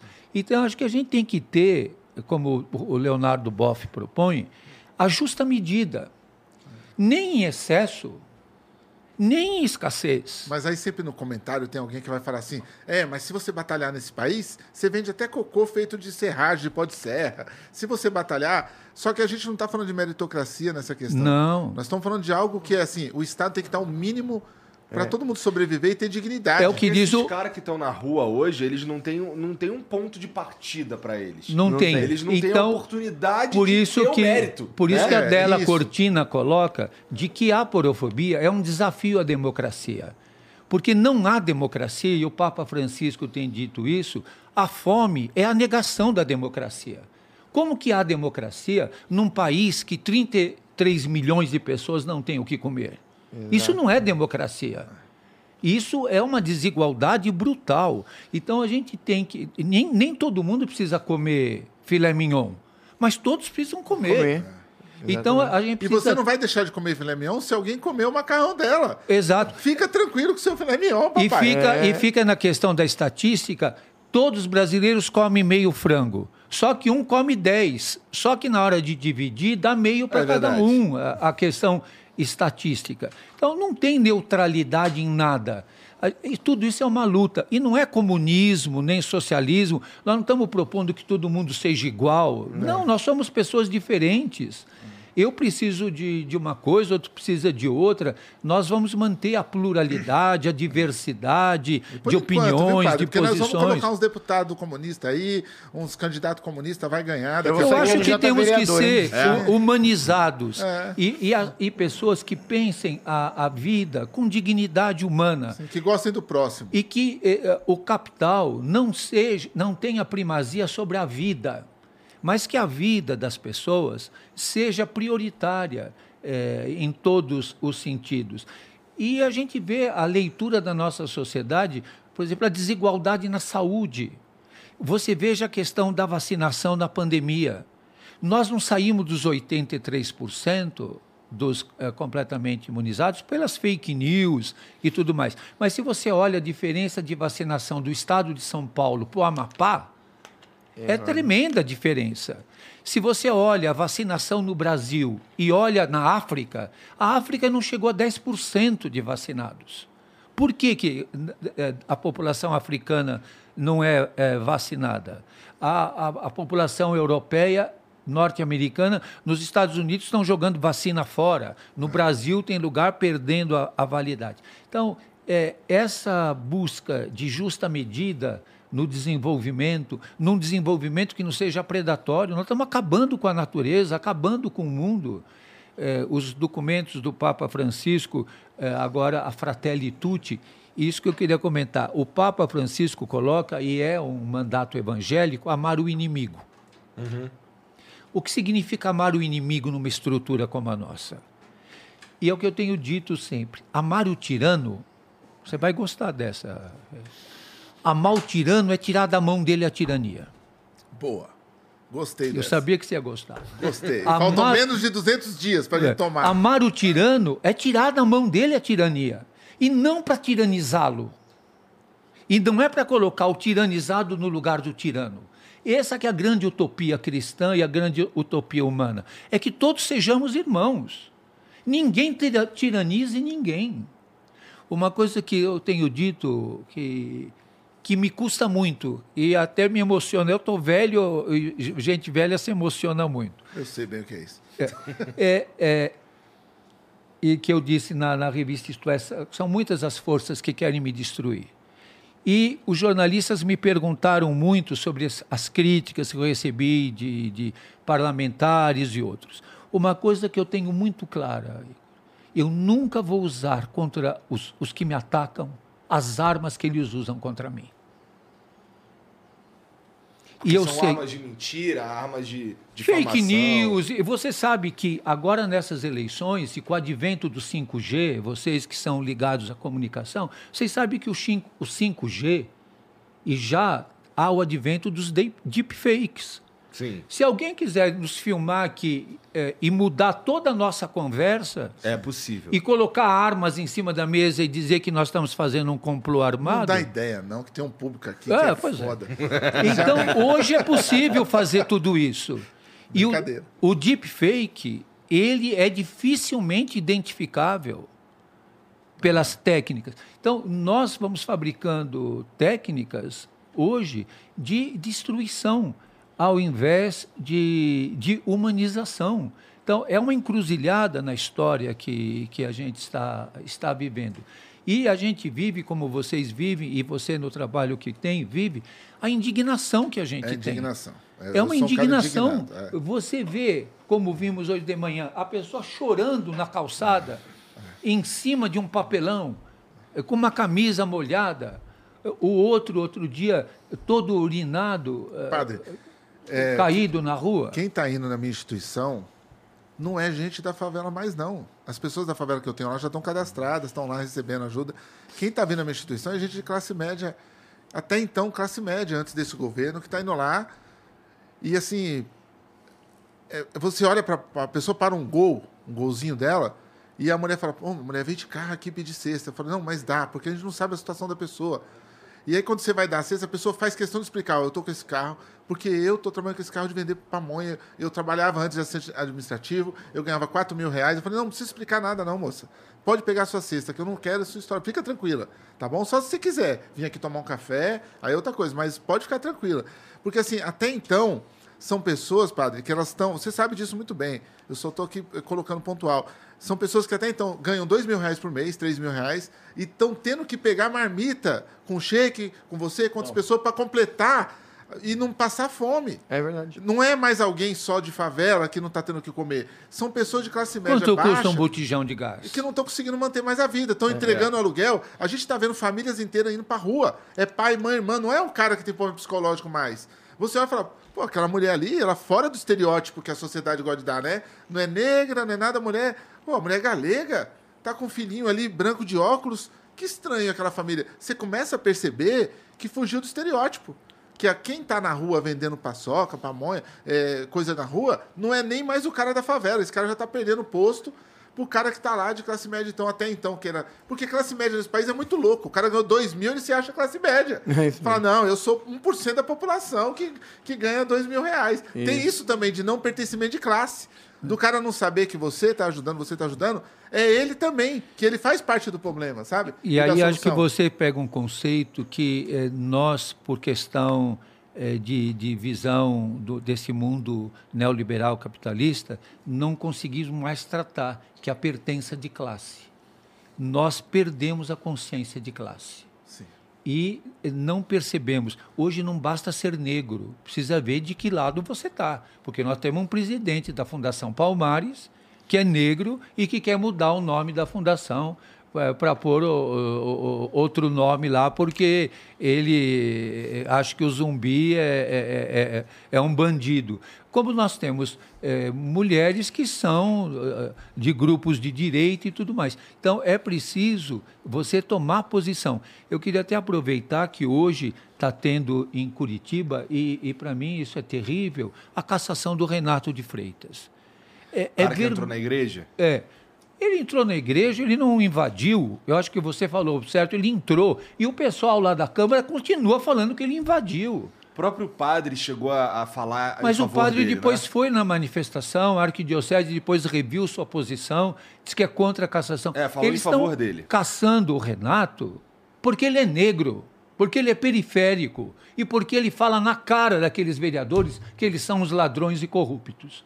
Por isso que ele está sendo caçado. É, eu meio por fora desse caso. Eu sei, É. eu sei, mais- eu sei por cima o que tá rolando, que de fato lá parece que tem. é, a vasta maioria votou pela ca- cassação. Ontem, né? 20, 27 e um grupo pequeno. que Não, e hoje, é, e, e esse processo vai ser contestado na justiça pela forma como foi feito e tudo mais.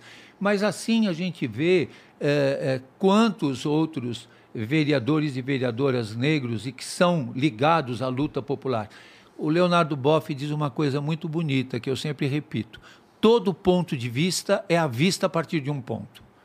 Então precisa ver a partir de onde que você lê a sociedade. É, a partir de onde você lê. É o, é o, o poderoso poder de fala, né? lugar de fala, né?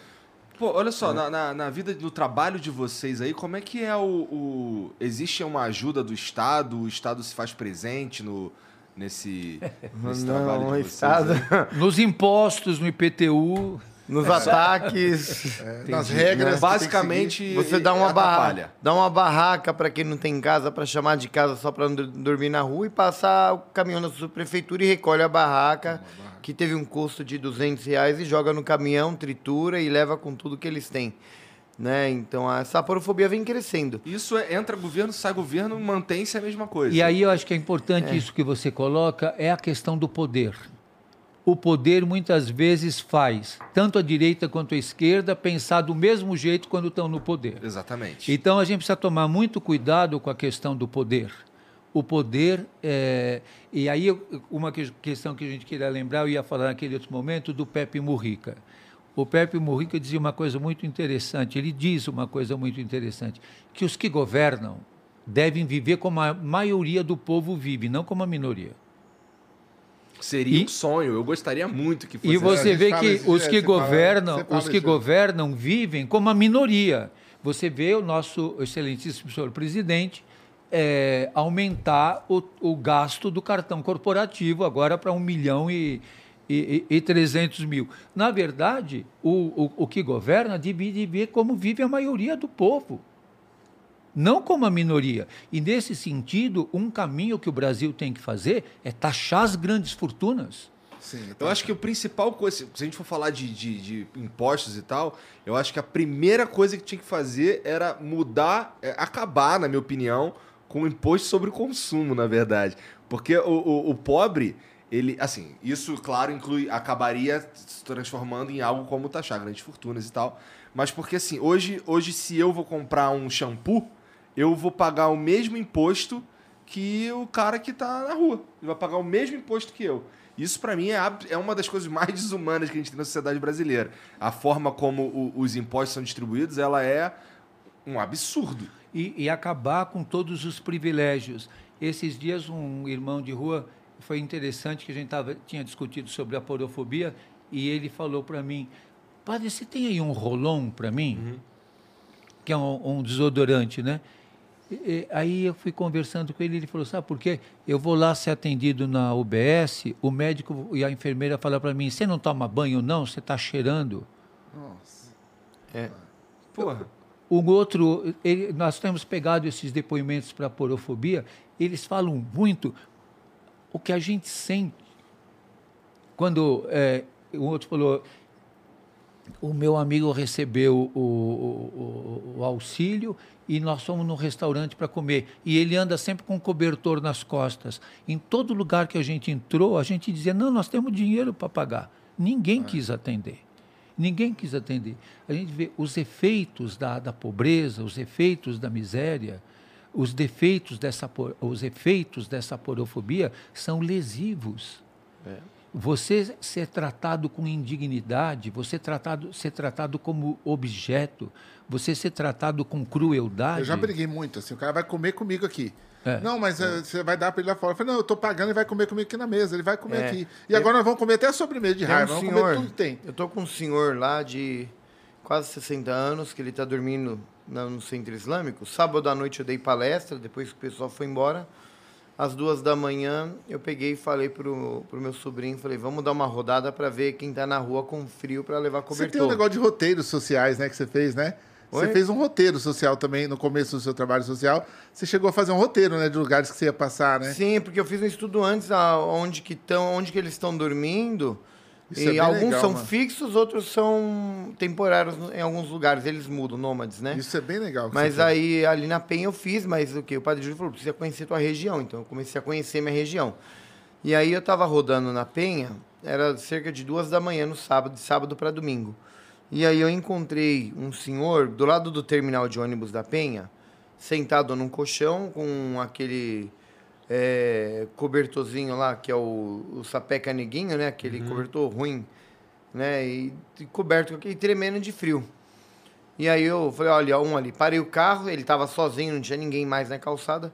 Levei o cobertor para ele. Aí ele tava chorando. Aí eu falei, o que o senhor tá chorando? Ele falou, porque eu tô com fome e tô com frio. Aí eu peguei e falei, cobertor tem aqui pro senhor, fome eu vou na padaria Yara ali, eu vou comprar alguma coisa pro senhor comer.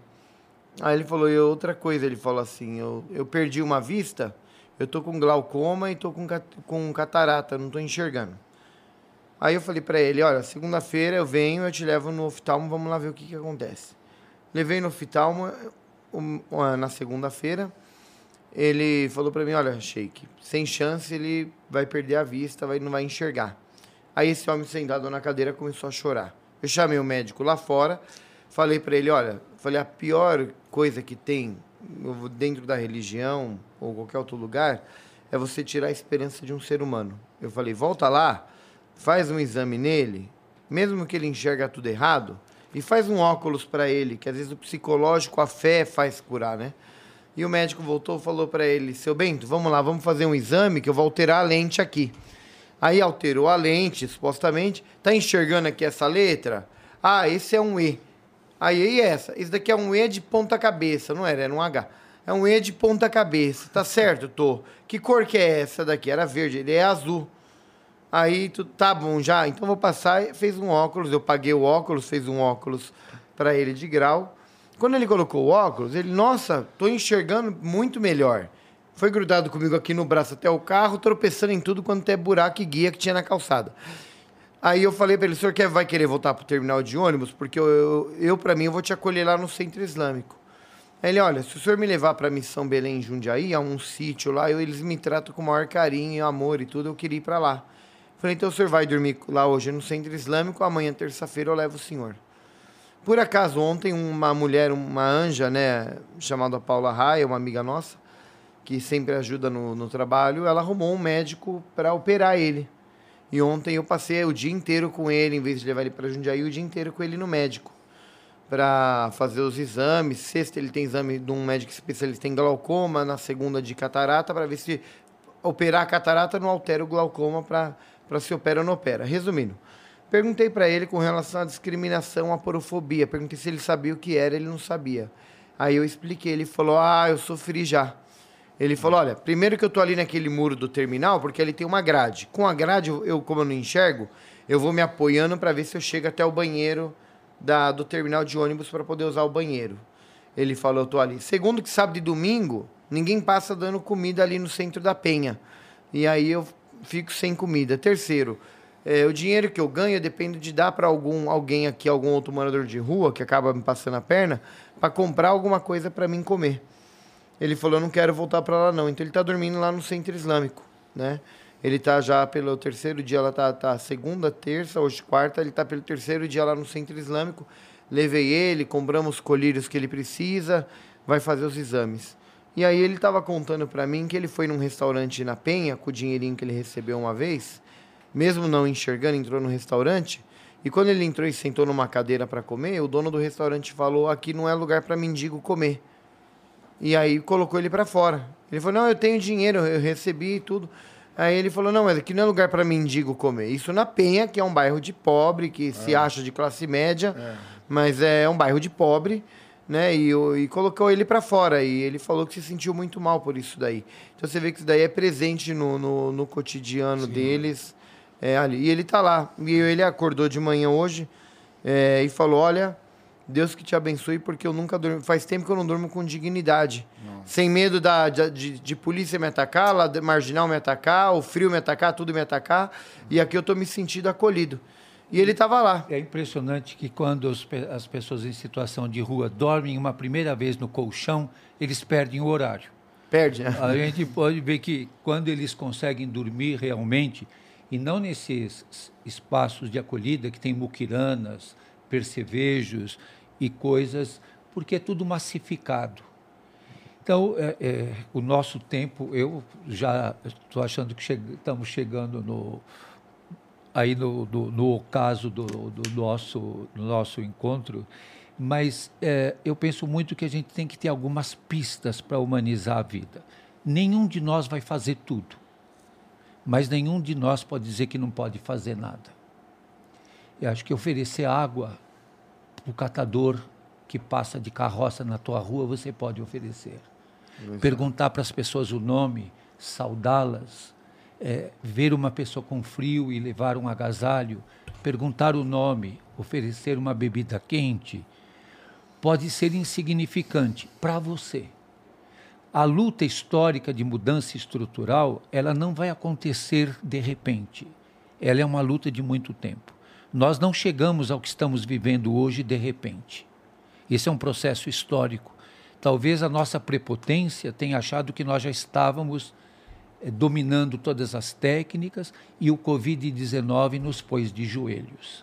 E nós estamos até hoje de joelhos diante de um vírus que nós não somos capazes de enxergar e que nós ficamos pedindo todas as forças para que ele não nos derrube. Nós temos mais de 600 mil mortos no Brasil. O Brasil é um país que chora os seus mortos.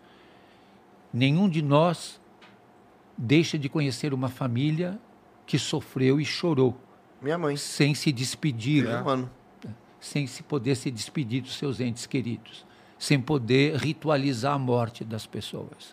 Como em todas as crenças ou não crenças é feito. Então, acho que nós temos um grande eh, momento histórico de sermos mais humildes, de sermos mais solidários. E acho que nós temos pistas. Não sejamos homofóbicos nem transfóbicos. Não sejamos misóginos. Não sejamos aporófobos. Não sejamos xenófobos. Não sejamos qualquer dessas coisas que destroem. Nenhum de nós use da sua linguagem para destruir o outro. Que nós aceitemos a diversidade e não queiramos destruir quem pensa diferente de nós. E a nossa luta não é matar, é viver, é sobreviver, é viver com dignidade. Que a gente tenha a justa medida de não querer demais e não permitir que ninguém tenha o insuficiente para sobreviver. Então, nós vivemos muitos dilemas. O sofrimento do povo no Recife. Foram os pobres que morreram no Recife, como foram os pobres que morreram em Petrópolis, como são os pobres que sofrem nas comunidades no Rio de Janeiro e são exterminados, como são os pobres que morrem aqui em São Paulo, uhum. são os jovens negros os que sofrem, as mulheres trans de rua. Até eu fiz um post que deu muita polêmica no, no Instagram, quando na a, a parada da visibilidade trans, uma pessoa estava caída na rua e eu não sou contra a parada eh, trans e defendo muito as mulheres trans, principalmente as mulheres trans em situação de rua. Mas eh, não basta, basta isso para deixar a pessoa caída lá na rua. Então eu não posso fazer com que a minha luta seja única. Eu lutar a favor e junto com a população de rua, é ser aliado das lutas indígenas, ser aliado dos quilombolas, ser aliado dos sem terra, ser aliado das lutas de emancipação e de respeito às mulheres, de ser aliado de todas as lutas. Cada luta tem sua especificidade. Eu não posso confundir a luta dos sem terra com a luta dos quilombolas e com a luta das nações indígenas. Cada uma tem sua especificidade. Nós vimos agora a morte do Dom e do Bruno terrível. Sim, sim. Terrível que envergonha o Brasil e nunca mais o Brasil será o mesmo depois não, disso.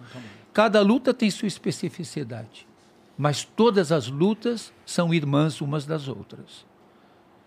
Eu luto pelo povo da rua, mas também estou indignado pela morte do indigenista uhum. e do jornalista. E como o padre Júlio sempre me disse uma vez, né?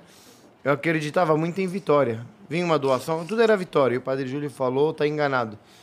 Nesse caminho que a gente escolheu, que você escolheu e que eu escolhi, nós sempre vamos ser perdedores. Isso daí eu tenho em mente. Porque a luta não para. E eu, eu fiquei repensando muito nisso. E, na verdade, é algo que, assim, muita gente fala que ah, são anjos e tudo mais. A gente fala, não somos anjos. A escolha de vida que nós tivemos é dedicar a nossa vida ao próximo. Né? Mas eu posso te falar? É... Eu vou te contrariar. Sim. O padre Júlio pede pelo outro e hoje ele pode te fortalecer. Você já está fortalecendo o outro e daqui a pouco você vai fortalecer outras instituições. Exatamente. Não. Sabe por quê? Quem doa, esbanja, derrama, mano. Ó, é, é tão mágico que assim, um para e vem o outro. Eu já cheguei a ter festa da Páscoa que o cara não veio entregar os ovos de Páscoa. E assim, quando deu meio-dia, veio um cara igualzinho ele, com a mulher loira igual, com um caminhão de ovos de Páscoa. Eu falei, não, mano, isso é tiração. Deus tá me tirando. Ou Satanás tá me tirando, alguma coisa tá me tirando. Não é possível que apareceu um cara idêntico ao cara, que não era o cara que doou. Então, assim, tem, um, tem uma magia nisso, humanitário, uma coisa boa. Tem. Que, assim, que torna isso infindável de bom também. E esse trabalho nosso é uma opção de vida, na verdade, né? Porque eu poderia fazer qualquer outra coisa na minha vida, o Padre Júlio também, você também. É uma opção de vida que nós temos em dedicar nossa vida, nosso tempo à vida do próximo, né?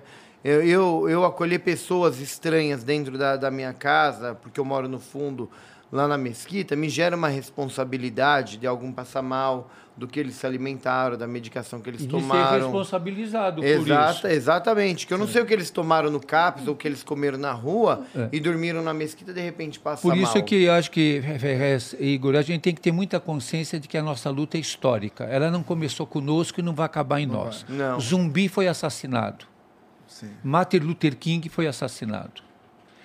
É, Madre de Calcutá. é, todo o mundo Nelson passou- Mandela foi assassinado. passou- Chico Mendes foi assassinado. Exato. Irmã Dorothy foi esta- assassinado. O Bruno foi executado. O Dom foi executado. Dom Pedro Casaldáliga dizia que nós somos soldados derrotados de uma luta invencível. Uma jornalista um dia me perguntou qual é a tua perspectiva. Eu disse a minha perspectiva é o fracasso. Porque se eu não fracassar é porque eu aderi a esse sistema. E eu não quero vencer dentro desse sistema. Mas quando eu te vejo sendo hostilizado, eu falo, rapaz, esse cara tá do lado certo da história. É. Que é o Estado hosti- hostilizando. Porque aí você vê no contexto. Sim. É, esse contexto é, é, nos hostiliza. Então, acho que a gente não tem que ter pretensão de vencer. Nós temos que ter a, a minha a, a vitória, como dizia o, o, o Darcy Ribeiro. Eu tentei alfabetizar, não consegui, fui derrotado. Eu tentei defender os indígenas, fui derrotado. Eu tentei eh, que o Brasil fosse, fui derrotado. As minhas derrotas são as minhas vitórias. Detestaria estar do lado dos que venceram. Então, a história muitas vezes se faz a partir dos derrotados. É que eu quero que a pessoa entenda, padre, em casa. Eu acho importante, Igor, a pessoa entender como é bom, mano. Como é bom ajudar o próximo. Sabe assim? Eu acho que. É, acho- vocês falaram justamente disso, da derrota e tal, mas como é bom, como é um sentimento único. E na Que- gratuidade, né? né? E na gratuidade. Nada é tão prazeroso como ajudar o próximo. E não é nenhum bordão de falácia minha, nada. Mas é porque é verdade. Eu nunca me completei tanto quando eu vejo o outro um pouquinho melhor porque passou por mim, assim, sabe? E aí eu me melhoro tanto que eu falo, rapaz, esse cara não ganhou nada perto do que eu ganhei de satisfação. Você sabe que tem uma, uma coisa que aconteceu na minha vida com lidando com os jovens chamados de infratores ou de conflito com a lei, quando na verdade é a lei que está em conflito com eles. Esse jovem foi preso pela primeira vez. E eu fui, era um dia chuvoso, eu fui na delegacia visitá-lo. E aí eu pedi para chamá-lo na grade, eu fiquei na grade, e ele chegou algemado, com as mãos para trás, eh, na grade para falar comigo. E ele chorou muito, porque ele não queria que eu o visse preso, ele senti- se sentiu decepcionado, mal, eh, ruim de estar preso. E ele chorou muito falando comigo. E quando ele terminou, ele olhou para mim e falou: Padre, enxuga as minhas lágrimas. Eu tirei o lenço, enxuguei o rosto dele, para ele poder voltar lá no convívio dos presos sem estar chorando. Mas esse pedido dele marcou muito a minha vida. Enxuga as minhas lágrimas. Então, eu acho que nós temos que ter a coragem de estar do lado dos que choram, estar do lado dos que estão sofrendo, estar do lado dos pequenos. E, mesmo feridos, não desistirmos de, de partilhar, de dividir, de acolher, de dar uma palavra de, de ânimo. Acho que essa é uma grande missão. E a gratuidade. Nós vivemos numa sociedade muito meritocrática. E a gratuidade desapareceu. Muita per- gente pergunta para mim: quantos que você já tirou da rua? A vontade que eu tenho é de perguntar: e quantos você pôs? Ou você se omitiu diante de quantos?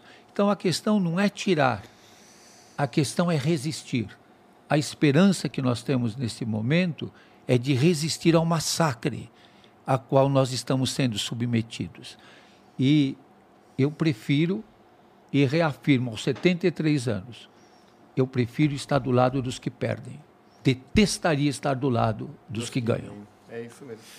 Então, gente, pô, muito obrigado por esse papo, obrigado por virem aqui conversar comigo, de compartilhar a experiência de vocês de verdade.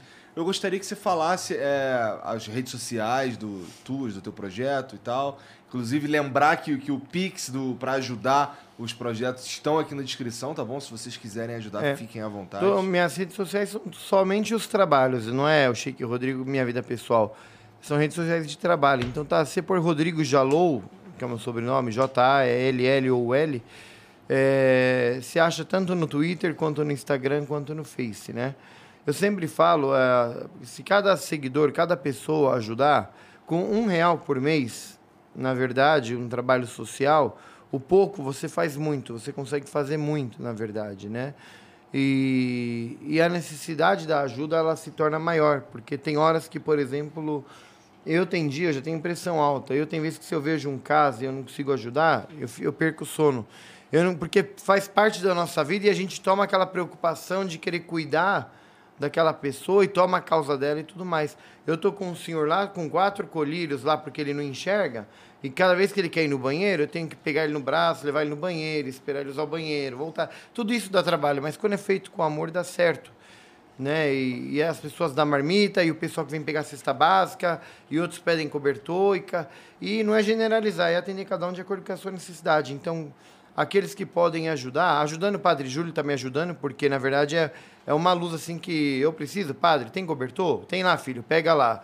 Padre, tem cesta básica? Pega lá. Se eu chega alguma coisa para mim, eu tenho que oferecer, eu pego também. Então, assim, é uma troca né? Então, quem puder ajudar de bom coração, quem quiser visitar o trabalho mais do que ajudar, está convidado, tanto na paróquia, o, o trabalho do Padre Júlio, é aberto para todo mundo ver, é só chegar e ver.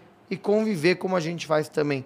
Conviver ainda mais do que ver, você vai ter mais certeza ainda do que de que é uma ajuda necessária e que vale a pena. Né?